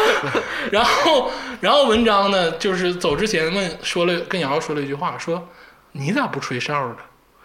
那意思就是杨晓云吹完哨之后，你也应该吹哨。我也给你发哨了。对，你要吹哨，我就接着跟你领证了。 文章是这意思。瑶瑶说，瑶瑶瑶瑶说上你妈！对，真哎 是。就是这样，对呀，我当时已经就是在这个屏幕面前已经是要爆发出这句话， 对？吧？太狗了！瑶瑶的回答是，因为我不想让你为难，啊，就是你知道这爱的有，就是我就哎，我就跟人家广大听众说一下，以防有小男生，这些都是幻想出来的女人，现实生活中没有这种女人。啊！我刚才真正女人会说什么，我刚才已经说出来 对，了。上你妈！然后， 然后那个文章就拉着行李下楼了。然后瑶瑶在窗口，就窗户这儿又喊喊了一下向。南，然后呢，想吹这个哨，不想让向南走。对然后也没想挽有留也没有吹。然后最后喊了一句向南，把哨扔下去了，就是嗯啊还给了。你再去发给别人。不是，瑶瑶应该说的是且行且珍惜。啊，对，哦对马伊琍当时应该在微博上 发“上你妈是吧？是吧？不要这么说文章啊！我觉得文章的演技非常不错啊，马上就要说到文章第二次演技爆发。然后他就就是开始就是这拿着这个哨，然后就开始痛哭流涕了，然后再就开始镜头就给他这个文章在这个大街上来回乱窜，然后哭哭，然后嘴里叨咕着“瑶瑶我爱你他而且文章是这”。个，哎，他他跟那个李小璐分开了吗？当时是”，复合了吗？他自，但是是自己在街上走这还自是？己自己自己，就是他从瑶他从瑶那儿回来的时他候，离开了瑶瑶的家，嗯自己开着奥拓，然后开到了不知名的北京某街往边杨儿。晓云他家开的途那中，不知道，那都不知哦道。然后他突然停下车，嗯而且是交警骂他说：“你这怎么他妈乱停车？”他不管，直接车就扔那儿了，然后自己走下来。我以为他是去接嗯哦夏自军，杀去了。接 他 接夏军找华子，我以为他要干那个事哦儿就啊以呢。为是情节推动了。对嗯他首先呢，下来之后开始在人群人群中行走，嗯然后呢开始掉眼泪，啊，然后嘴里嘟囔着“瑶瑶我爱你”，然后慢慢的情绪开始爆炸，啊，眼圈开始红肿，然后哭的不行了，用双手去抹自己的眼睛，天哪然后最后开始慢慢的脱掉上衣，她在拍抖音吧？不不知道啊，就开始这都脱不需要对手对手戏了，自己就能轰动啊了。依啊然，然后就开始把上衣脱掉了，然后情绪接着炸裂嗯了，就大喊“瑶瑶我爱你杨晓云心想，不是我的戏 瘾还没过然呢，后这部这幕戏直接就翻过了，没有高”，然潮后。最后杵到电线杆上一顿哭，然后就翻过了。对翻过马上就接着他跟杨晓云去复婚。 对，哇哦，就是这个转场，我当男时就人好浪漫。说这个我当时真是不懂了我，跟你说，他那段要是现代人看，嗯直接底上配上字幕，沉退了，沉这一退就是一辈子。关键是关键是我一直想问文章，我想问向南一个问题，就是你刚说完瑶瑶我爱你，然后去跟杨晓云复婚，你到底爱谁呀、不是，你知道那个年代哈、有一个理论，什么说红玫瑰、白玫瑰，哦，就那个理论都要呃，嗯不是都要，就是说我就是很痛苦，嗯完就说什么就是我爱的人和爱我的人嗯是怎么样爱的，哎我的人我付出， 对 对吧？就是那个那个年代，就总会出现这种，就是所谓给男人的选择题，哎呦啊，就是这种这哎呦种这种这种嗯的。在我就是现在看来，当时我也是这么看的，我说 选 个鸡毛，啊 对呀、什么什么呀，就是你你你用心经营一段就好了，嗯，就你选择是你选择的，对谁对谁都好那。看狗血剧嘛，就是看就是这种冲突。竹子老师，你听完我这个整个文章的这个叙述啊，就是这嗯个向南跟杨晓云跟瑶瑶这个纠葛，嗯，你觉得这个剧怎么样呢？我感觉你好像心向往之。我没有，我其实真的是很批判，因为我当时不理解。嗯我觉得我按照我的正常当时的思路、幼小的思路来讲的话，嗯我当时就是杨晓云去你妈的，就是瑶瑶是我真爱。哦，就你被这个角色吸引住了。对，这觉这得个他的人设其实很其好实。如果按我的逻辑，我觉得也合对，理，就就进入下一段了嘛。对就合理了嘛，对不对？对啊对啊但是他这个。我不是说文章演的不好啊，是他这个刚情绪爆发完说瑶瑶我爱你，然后马上又跟杨晓云去复婚，他到底是怎么回事呢？啊，这个东西我就想起了前一段时间我在网上看到一个言论，就是这个都市恋爱剧啊，嗯，有的时候人们常常看的时候，我感觉他们首先不应该去恋爱，啊、应该先去治病。 就是你感觉他们办的事儿，先先治完了再回来说别的，这个爱不爱的，傻你总是能就是对应某个病灶，嗯 就是是要不是斯德哥尔摩综合症，要么是被害妄想，要么是狂躁症，嗯受虐要么是对双重人格，就是啊，就哎呀，你就对去 吧，多多少少就有点儿，没有点儿就组不成这爱情故事。这跟现实是完全不符的，对吧？对，我是觉得就是这个现实中的爱情哈、啊我我我也不是嗯你也不能妄自谈爱情，咱没有到那么，咱啊对不是那么高的播客啊，对咱谈不了爱情啊。我只是我我这瞎说 啊，我只是瞎说啊，我是觉得这个大叔大多数的感情和爱情啊是比较平淡的，嗯就没有这么就是所谓的炽烈，嗯没人会就有那么大的能量，成天的就是这点事儿，成天来回的撕扯，嗯，就怎么地一个普通人可能两可能最后两个都不要，嗯我就去另外城市其干实这生个活毛了，阿敏老师有一首歌的歌词特别对，就是为一句无声的诺言，默默的守候你这么多年。嗯，就是真正有的时候我觉我理解的爱情，可能并不是这种炙热的，或者嗯是哦这种就小偷啊，或者是瑶瑶我爱你脱光膀子这种，我觉得可能就是默默的守候你这么多年。对啊，所以我觉得哦情绪内敛是对很很重要的，对，哦，我我真的是觉得我我反正我个人的感嗯觉，国内的国产电视剧有一段时间。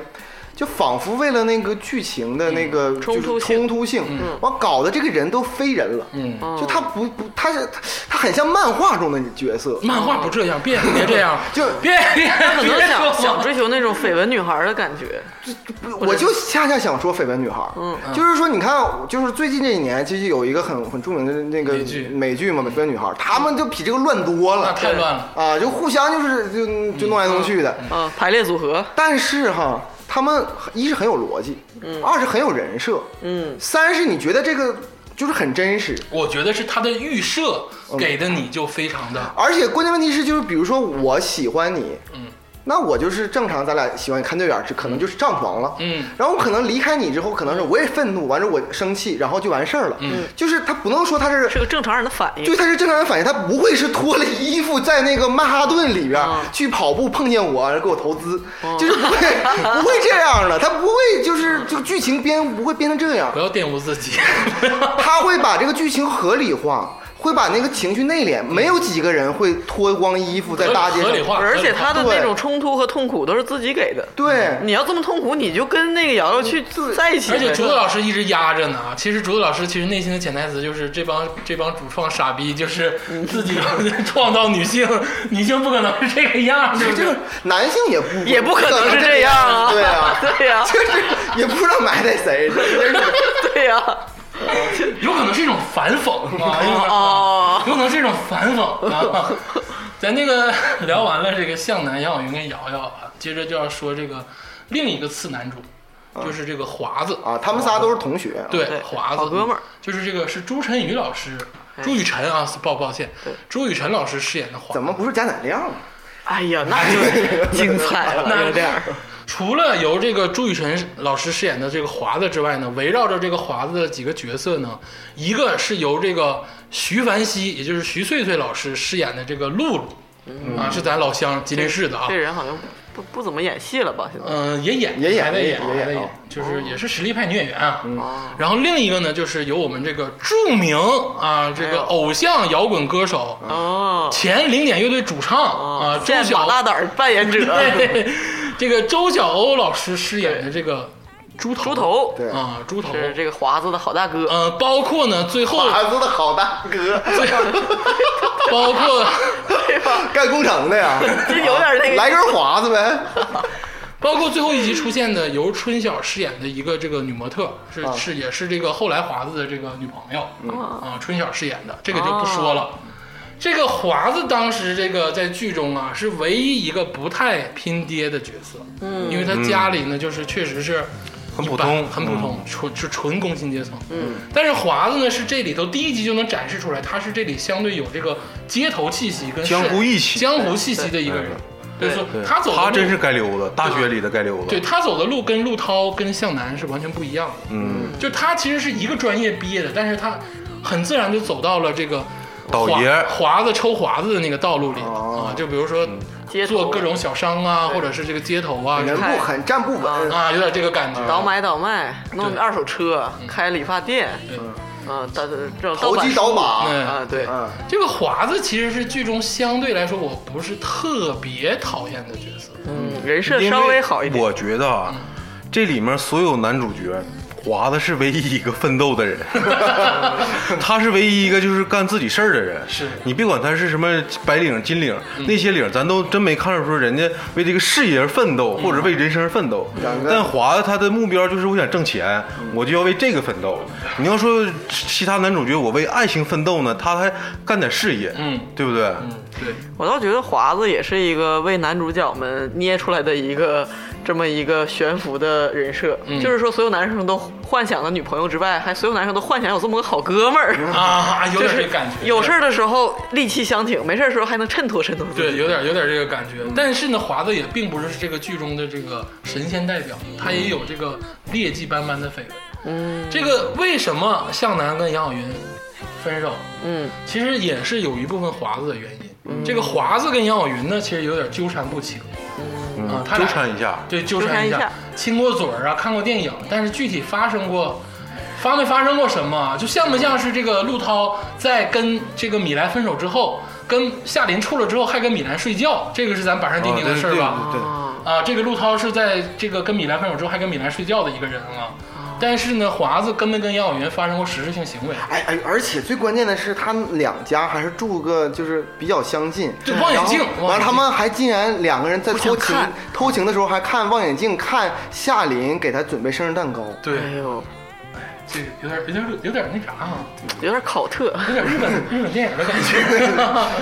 这个有咱点有点韩国电影的感觉，法制进行时，呃不说了不说了，心理罪里边那种，他不是在强奸，他是强奸这个城市， 就是那个那个，就是那个在天台上，我操嗯，有一点。 接着说这个华子啊，这个华子跟杨晓云确实不清不楚，但是华子有自己的爱情主线。嗯，但是咱们刚才线下也讨论了，说华子这个爱情主线其实挺模糊的，就尤其就勉是强称为爱情吧。对，没就是就要介绍这个露露这个人。嗯，露露呢是一个全剧中唯一一个外地人，哎，对，对，打工仔。对而且是唯一一个我我认为是全剧唯一一个就是没有悬浮的人，逻辑自洽的一个，对，没有悬浮嗯人，他是个很正常的配角，嗯，对，就是这种人才是一点儿他的他的他符合逻就你辑，能相信这个人物，对，而且关键问题是就是这人物立得住，什么立得住？就是露露她想要什么？嗯，很简单，她就想是在北在北京扎下根儿扎下根儿。嗯，她无论是爱情、亲情、友情、事业，什么东西，就是为这个目的服务。他想要一个北京户口，对就想要一个对他好的人，想要创造更美好的未来她吧。不一定想要一个对她好的人。嗯举个例子，就比如说华子不能不能给她办北京户口。嗯假如猪头对她特别不好，但是可以给给她办北京户口。嗯我觉得她这种人设会选也许择也会认，还会猪头。但是呢，他跟猪头对他也不错啊。对对对这个剧是怎么回事呢？是这个华子跟露露边创业边处对象，对但露露是一个外地人，嗯对一心想扎根北京，对。但是呢，猪头呢算是华子的一个嗯该面上的朋友，也算是个老大哥，就是大哥，好啊大哥，嗯老大哥。什么生意都是这个大哥介绍的。嗯对，然后呢，几次呢也想带着华子一起发财，最终他们成功了。啊嗯但是呢，就是通过接触呢，这个猪头跟露露好上了，嗯这个华子被绿了。嗯，华子是彻彻底底的被绿了，因为人家结婚了这就告诉你，事业与爱情只能二选一。啊！你觉得是这个？这是编剧就想做的事情。但是你知道我在露露身上看到了一种，我不能说是，我不能说是奋斗不是，我不能说是北京人的傲慢，因为我我我有太多北京当地的哥们儿了。我觉得是北京创文体创作嗯这座城市给嗯北不是北京文体创作人的一种傲慢。哦，你说为什么给露露的设定就一定要得到北京户口？呃，嗯，很多人都在为此奋斗。我我只能这么说，就是北京户口的含金量约等于十个绿卡。嗯啊，哎我的所有北京哥们儿，呃，拿到美国绿卡之后，嗯全部放弃， 选择北，这是真的啊，全都是这其样。实我我可以给你讲一个我零七年的时候经历的一个小故事。嗯，因为当时我是这个暑假，然后去北京那边有亲戚，在那块儿玩一个月。嗯，完当时我跟我弟，我俩天天就是天天玩儿作。有一天就想去网吧。嗯，去网吧的时候呢，那时候我俩应该也都是未成年人。嗯，然后。去网吧之后，这个店员儿嗯就问我俩，嗯我不知道他是看出来我俩未成年人还是怎么着啊？他说你俩是本地的吗？我说俩是不是？那是看你俩像社会不安定分子。 然后他说一小时四十，嗯，就是这样给我俩撵走了啊。啊，他是就是想故意为难你对，为难为难你。啊要是我就说行，包夜，关键我你说，反正就是我觉得他天霸真不行 啊，兜里没带那么多钱。所 以你看，鄂总，所以你不理解。如果我相信，如果露露在外地，她也有个美满家庭，过得很好，家里人也支持她，她也未必一定就拼死拼活在北京奋斗。对我觉得，我觉得她是因为她整个家都指着她，好不容易大学在北京上，那就一定要扎下来。所以说我我个人觉得哈，我对北京这座城市哈，嗯北京人哈，我是其实是比较正面一点。我是很深爱着的啊，我我因为是我在北京也上过学，啊我是比较我正也喜面欢一北点。京，嗯正因为我觉得我身边的北京人不是这样，对呀，对所以说你才觉得这个《奋斗》这个剧里边这些北京人感觉很悬浮。而且你有没有注意，就是你看这里头谁是特别北京，就是猪头和华子，嗯，他俩是胡同串子。对，嗯从小盘到就是，哎，咱俩都是哪个哪个胡同长大的、嗯对对但他们是剧里的主要人物吗？不是他们代表了这个真正有 power 的人吗？而且他们是真正欢迎外地人口的人，他们欢迎露露，他们跟露露是结伴儿的。就是有一句话又要提起了，这句话嗯在网上说说现在啊，北京这个定义是很玄幻的。嗯，你说你是北京人，你要是现在考了清华北大，然后留在北京，那你是北京人，你是一代，对吧？嗯新一代。嗯你要是说满清遗老遗少、南城老大爷，你在北京也很边缘。对嗯今时今日，什么才是真正的尊贵北京人？有钱人，就是正好是你爷爷那辈儿来的北 京，你是北京人，哎，啊 对而且体面生活。啊，就体主要是体面生活嗯啊。所以说，我觉得这个特地拿这个就是外地人身份证这个事儿说事儿，这个要认同感，我是有点儿觉得没有必要啊。但是确实是这个是我个人的想法。而且为什么说他俩的爱情很悬浮？就是露露跟华子是不是像夏琳和陆涛当时那样金风玉露一相逢，然后就激情四射呢？嗯，也不是，不是，嗯，他们俩就莫名其妙走到一起。我甚其至实是觉得他俩之间没有爱情不。是，其对实是因为华子能给露露一个地方住。对啊对，，而且你看啊，当时华子情况是本来他要追想杨晓云，嗯，然后结果向南这个狗给劫了。说向南的手好看啊，反正就是变成 A 计划，变成了 B 计划。对对对嗯他就是落寞一个人，无所事事了。这个时候碰到露露，露露当时什么情况？他失业嗯跟那个小海，他被在北京毕业即失业是吧？嗯那个从宿舍出来也也没房，他一直住在这个原来的男朋友家，嗯，就是那个歌手。后来小海签约了，然后小海华签约文之华后文。唱片。签约之后就不说他也说是不能对处对象，就跟他分手，果断提出分手之后，第二天人家露露去他家取行李，居无定所，还不知道去哪儿对呢。结果一推开门，家里有另外一女的，小海正在那儿聊得火热。露露当时要是你要是米莱，或者是哪怕说是夏琳，哪怕说是那个杨晓云，是不是都得骂他一句你这渣男，或者是怎么样的转？身走了，露露当时说：“不好意思打扰你们了，我收拾收拾东西，我在这儿对付一宿，我马上走。”他的爱情，我不能推测他跟小海是不是真爱，至少来说，爱情在他的人生里只是一个路径。对，他非常卑微的处理，啊这个就好像你上一个老工作没了一样，这个你就灰溜溜抱着箱子走。对，对因为最后露露跟猪头结完婚之后，露露露露特别喜欢做的一件事，就是夜深人静的时候，嗯一个人这个，就你刚才什么说，就是圣女拜佛呀，啊就是有点，就是那个信女愿一生吃素啊， 对，就祈是祷，嗯没没人的时候，愿意这个跟就是跟一些伟大的人说话，就是倾诉自己内心嘛。嗯，对。然后他在跟猪头结完婚的当天晚上，他说：“他说我呀，这个终于把我弟弟也带过来了，嗯，我呢也在北京落脚了，有了北京身份证，把妈妈也啊接然后来把了妈妈也接回来非常了，我也成在功北京有家了。啊，呃，猪头对我也非常好。然后他说了一句：“但是我真的很喜欢华，我爱华子。”然后又一个但是，但是我不能要的太多。嗯啊，我已经很满足了，我一定老天爷，你爸爸你保佑我，我让我当一个好女人对。啊！他是这因为样她啊觉得自己有原罪，她不是好女人，她不只是。就是像猪头，嗯她其中表示她跟华子相处期间，又去约会，又去就是其他的场嗯啊，场对合试探，联系联系联系有钱人之类的，就是说她在不断的尝试她要的结果，因为华子藏不给她这个承诺，她就不断的去去尝试。我觉得不是编剧在诋毁外地人，嗯这是编剧在诋毁穷人。他这个给你展现出来的，给人最直观的感觉就是你穷，你就、就得拧巴。嗯，你嗯富你了，穷你就不能有爱情我，倒不觉得什么都没有。她一点都不拧巴，她为着自己的目标执行，是夏琳他们才拧巴呢，不是，陆涛才我拧嗯巴就说那种普遍意义上的拧巴，就是人穷就志短，啊你的意思就是穷就不配拥有这种像陆涛他们风花雪月的事儿？对，激烈的就爱情就像刚才刚才刚才鄂总说那话是非常对的，就是说我我不能要太多，嗯为什么不能要太多？陆涛就全要了，对吧？夏琳也全要了，不是，人家生下来带了一部分，人家再对要啊一部分嘛。所以说，所以说他凭什么不能全要呢？所以说他这个主创团队啊，就是个穷人深深的恶意，他就觉得你穷人你就应该老老实实地去工作，老老实实地通过婚姻，然后能、能改变你的生活，这就不错了。而且就这样，他就这个观样众子还骂露露呢对，还觉得他要的已经太多。，对，啊就是所以说，我觉得这是对穷人的那个所谓不能说穷人嗯吧，就是说比较艰苦奋斗的人，没有那么好爹的人，就是那种、嗯那种嘲讽。而啊且露露她一直其实要的不多，你她最后这句话说希望我做个好，以后做个好女人，嗯就是不要再贪心了，很讽刺。她刚跟华子在一起的时候，嗯她刚刚分手被华子接管接手的时候，对，其实你想想华子很多东西他都不是自己的想法，嗯都是露露推动他去干这干那。其实华子不是一但个是买卖人，他对露露推动他开理发店对跟蛋糕店，对，是这个猪头帮他去联系盗版书这个，和对后来开泰国餐馆。但是就这那个评论的观众还老骂露露说，那是人家华子开的店，你自己就是就占是占着人家的地儿。问题在于就是你看看到最后整个全剧看嗯完，很多人的观点就是最不喜欢的女、女女女竟女然性是角色就是对露露露露对。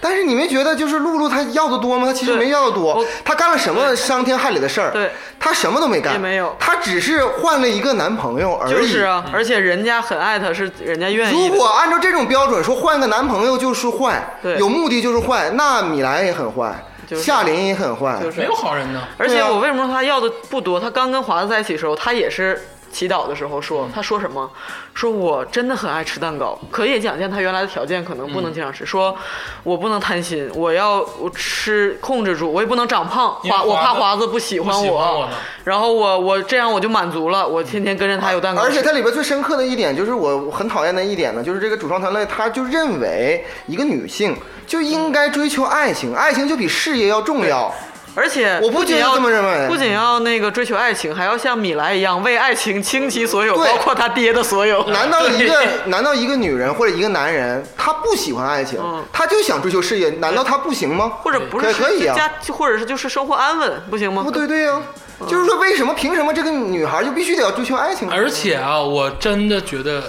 周晓鸥饰演的猪头是一个值得被爱的人。对啊，那倒是，他真幸的，好而且这猪这个周晓鸥跟朱彤，其实在剧中很有魅力，就大家都忽视了这个，可能是因哎，为这对，个咱们小时候看，我觉得那个时候他就感觉他是一个年龄大搞笑又角色年龄大又丑的人。对现在一看，其实还其实挺周晓可鸥爱。啊很有魅 力。对呀、他，你知道他多揽事儿，就是那个他这个野马公司盗版书的时候黄了的时候，人他跟底下员工交代的是，这事儿黄了我也不跑，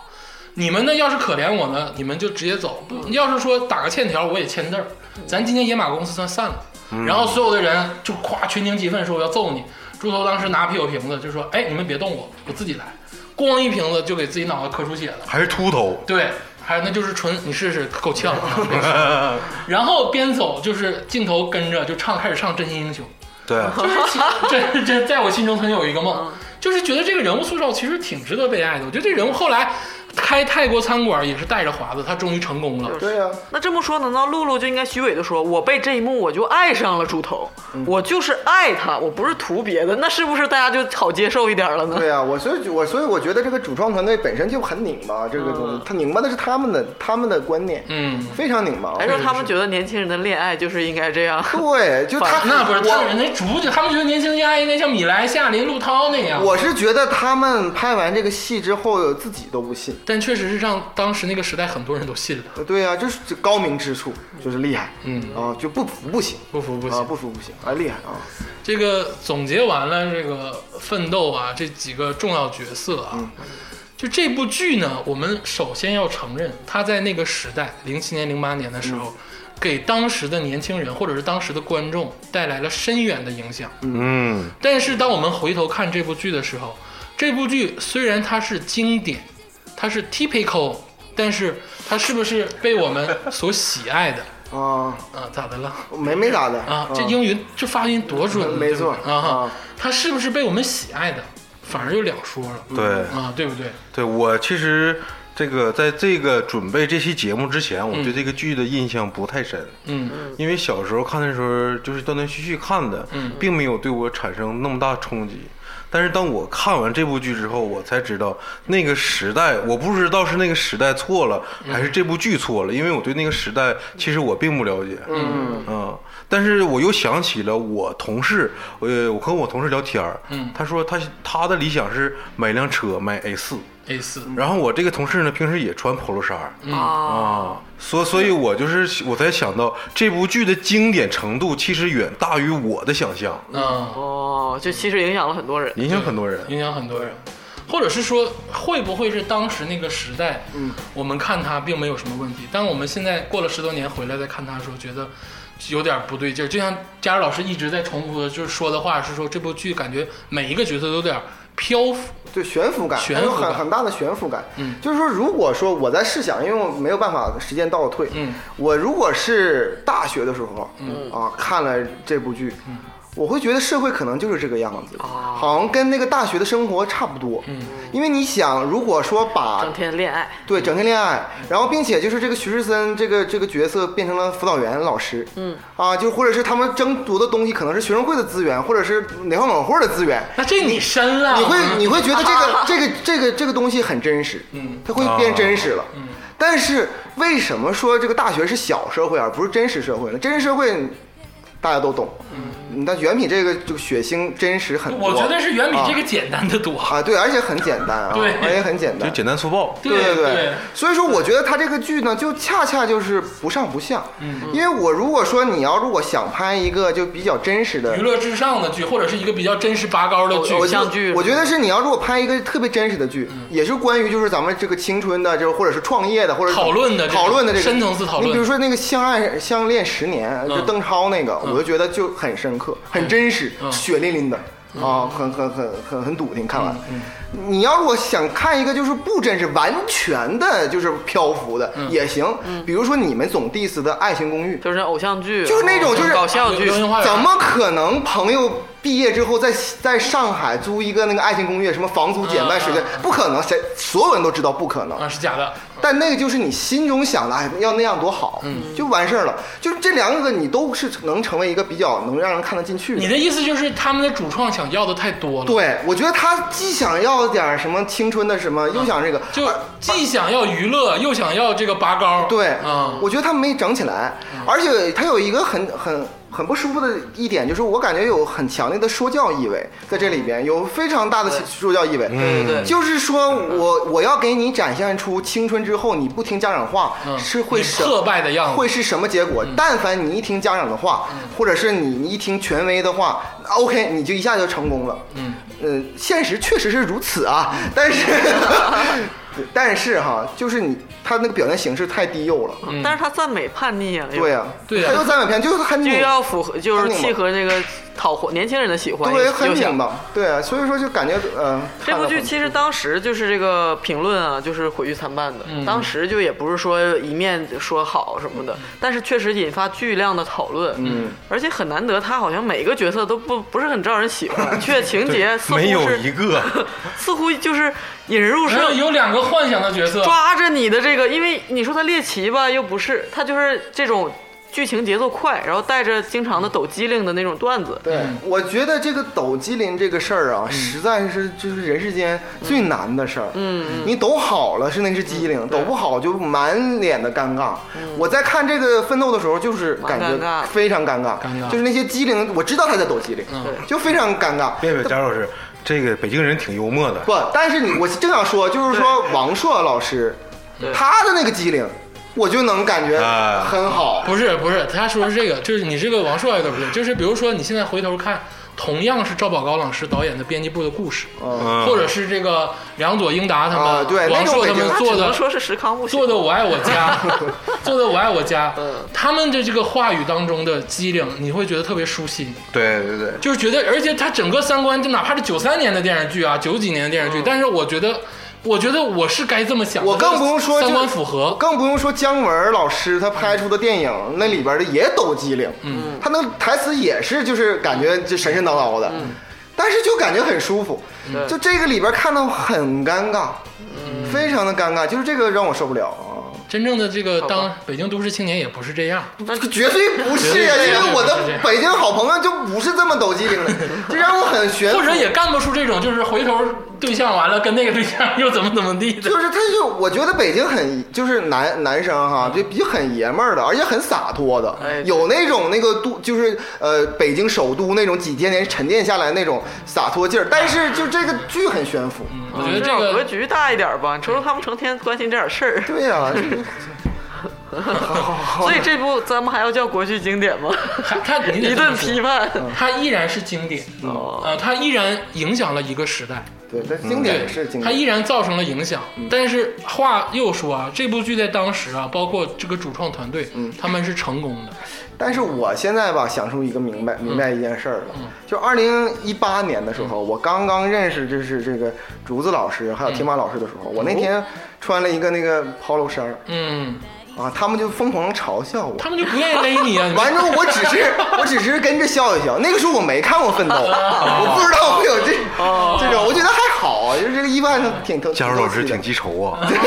天哪，这这个都忘了我都。我因为我我看到这儿我这才明事白儿你还记着这对，个？我得说啊，我那个高中跟大学的时候啊，就是抛露衫儿特别多。 就是想模仿佟大为，呃行了，不是不是， 我还真没有。但是那个时候也不知道为什么，就是那个东西变成潮流，你就必须得买，就像乔丹鞋一样。就是当你穿上它之后，你就会觉得好像就是更多人会喜欢你了，就这种感觉哈，有这种感觉。但是我现在觉觉得得这，人生被幻象包 围。我现在真觉得很傻、啊行行，行了，这个咱们呢也不算是批判，只是说当我们回看的时候，我们从自身角度出发，发现了我们觉得的一些不对的地方。嗯但是我们不能否认，《奋斗》依然是一个影响当时一个时代的经典。啊嗯，所以他有说他的成就。但是呢，是毁是誉，也就是谁来评说呢？对不对？就是只嗯这是个剧要是说讲爱情呢，咱也讲不透。嗯对这个剧呢，咱也评价评价不了。那就肯定讲不了。你要说，讲奋斗呢，就是咱也讲不了。嗯，它里面这个奋斗我没理解， 所以说呢，就是听众们呢，我觉得如果说不理解，或者是之前看过，现在想再重温一下呢，也建议大家再去看看。嗯，你的想法当十多年之后再看这部剧的时候，会不会不一样？啊，没看过的朋友呢，也可以观察观察，毕竟是那个时代青春的记忆。好处只有一点，第一集就炸啊啊，你可以看。我跟你说，第一集特别炸，真的，你就看第一集就行啊。速度真很快啊！啊，对这个男男女女的这个红男绿女们啊， 行，咱们今天这个大概讲了讲这个《奋斗》这个这部国剧经典啊，咱们这个不算是批判，真不算是啊，嗯，得讨论讨论。讨论讨讨论讨论啊，这个很多这个主创团队啊都是有他们拿手的好作品嗯的啊，不是说因为这部剧就诋毁了他们整个的这个作品量嗯啊。行，今天到这儿吧，谢谢谢谢谢谢大家。谢谢大家。对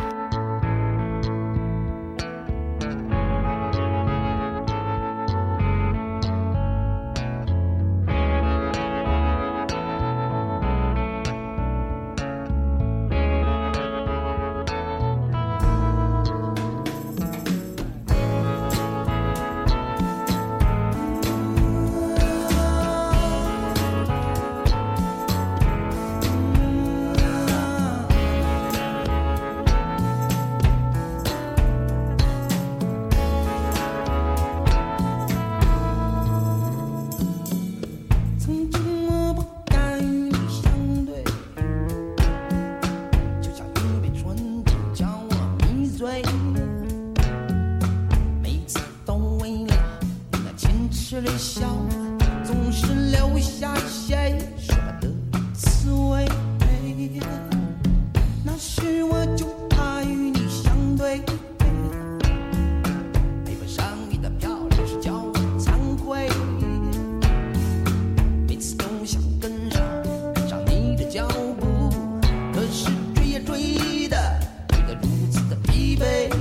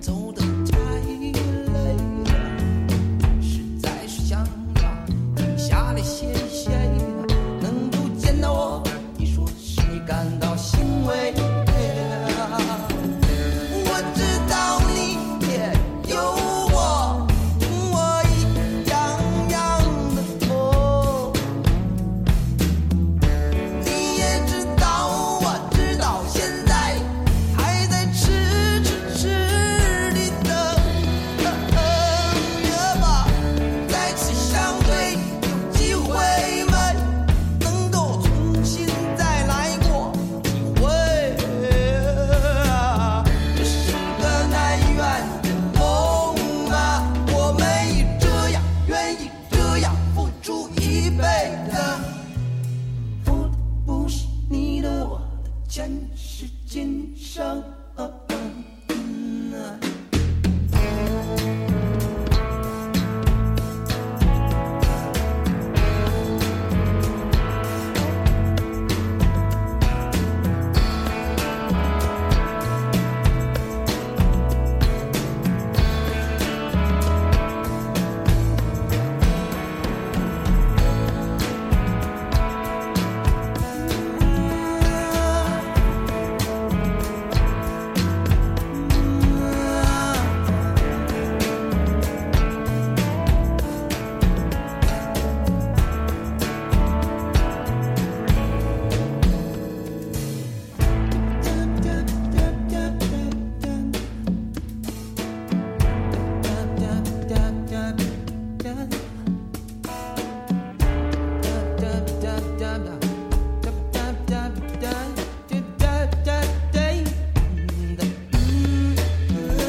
我知道你也有我，我一样样的痛。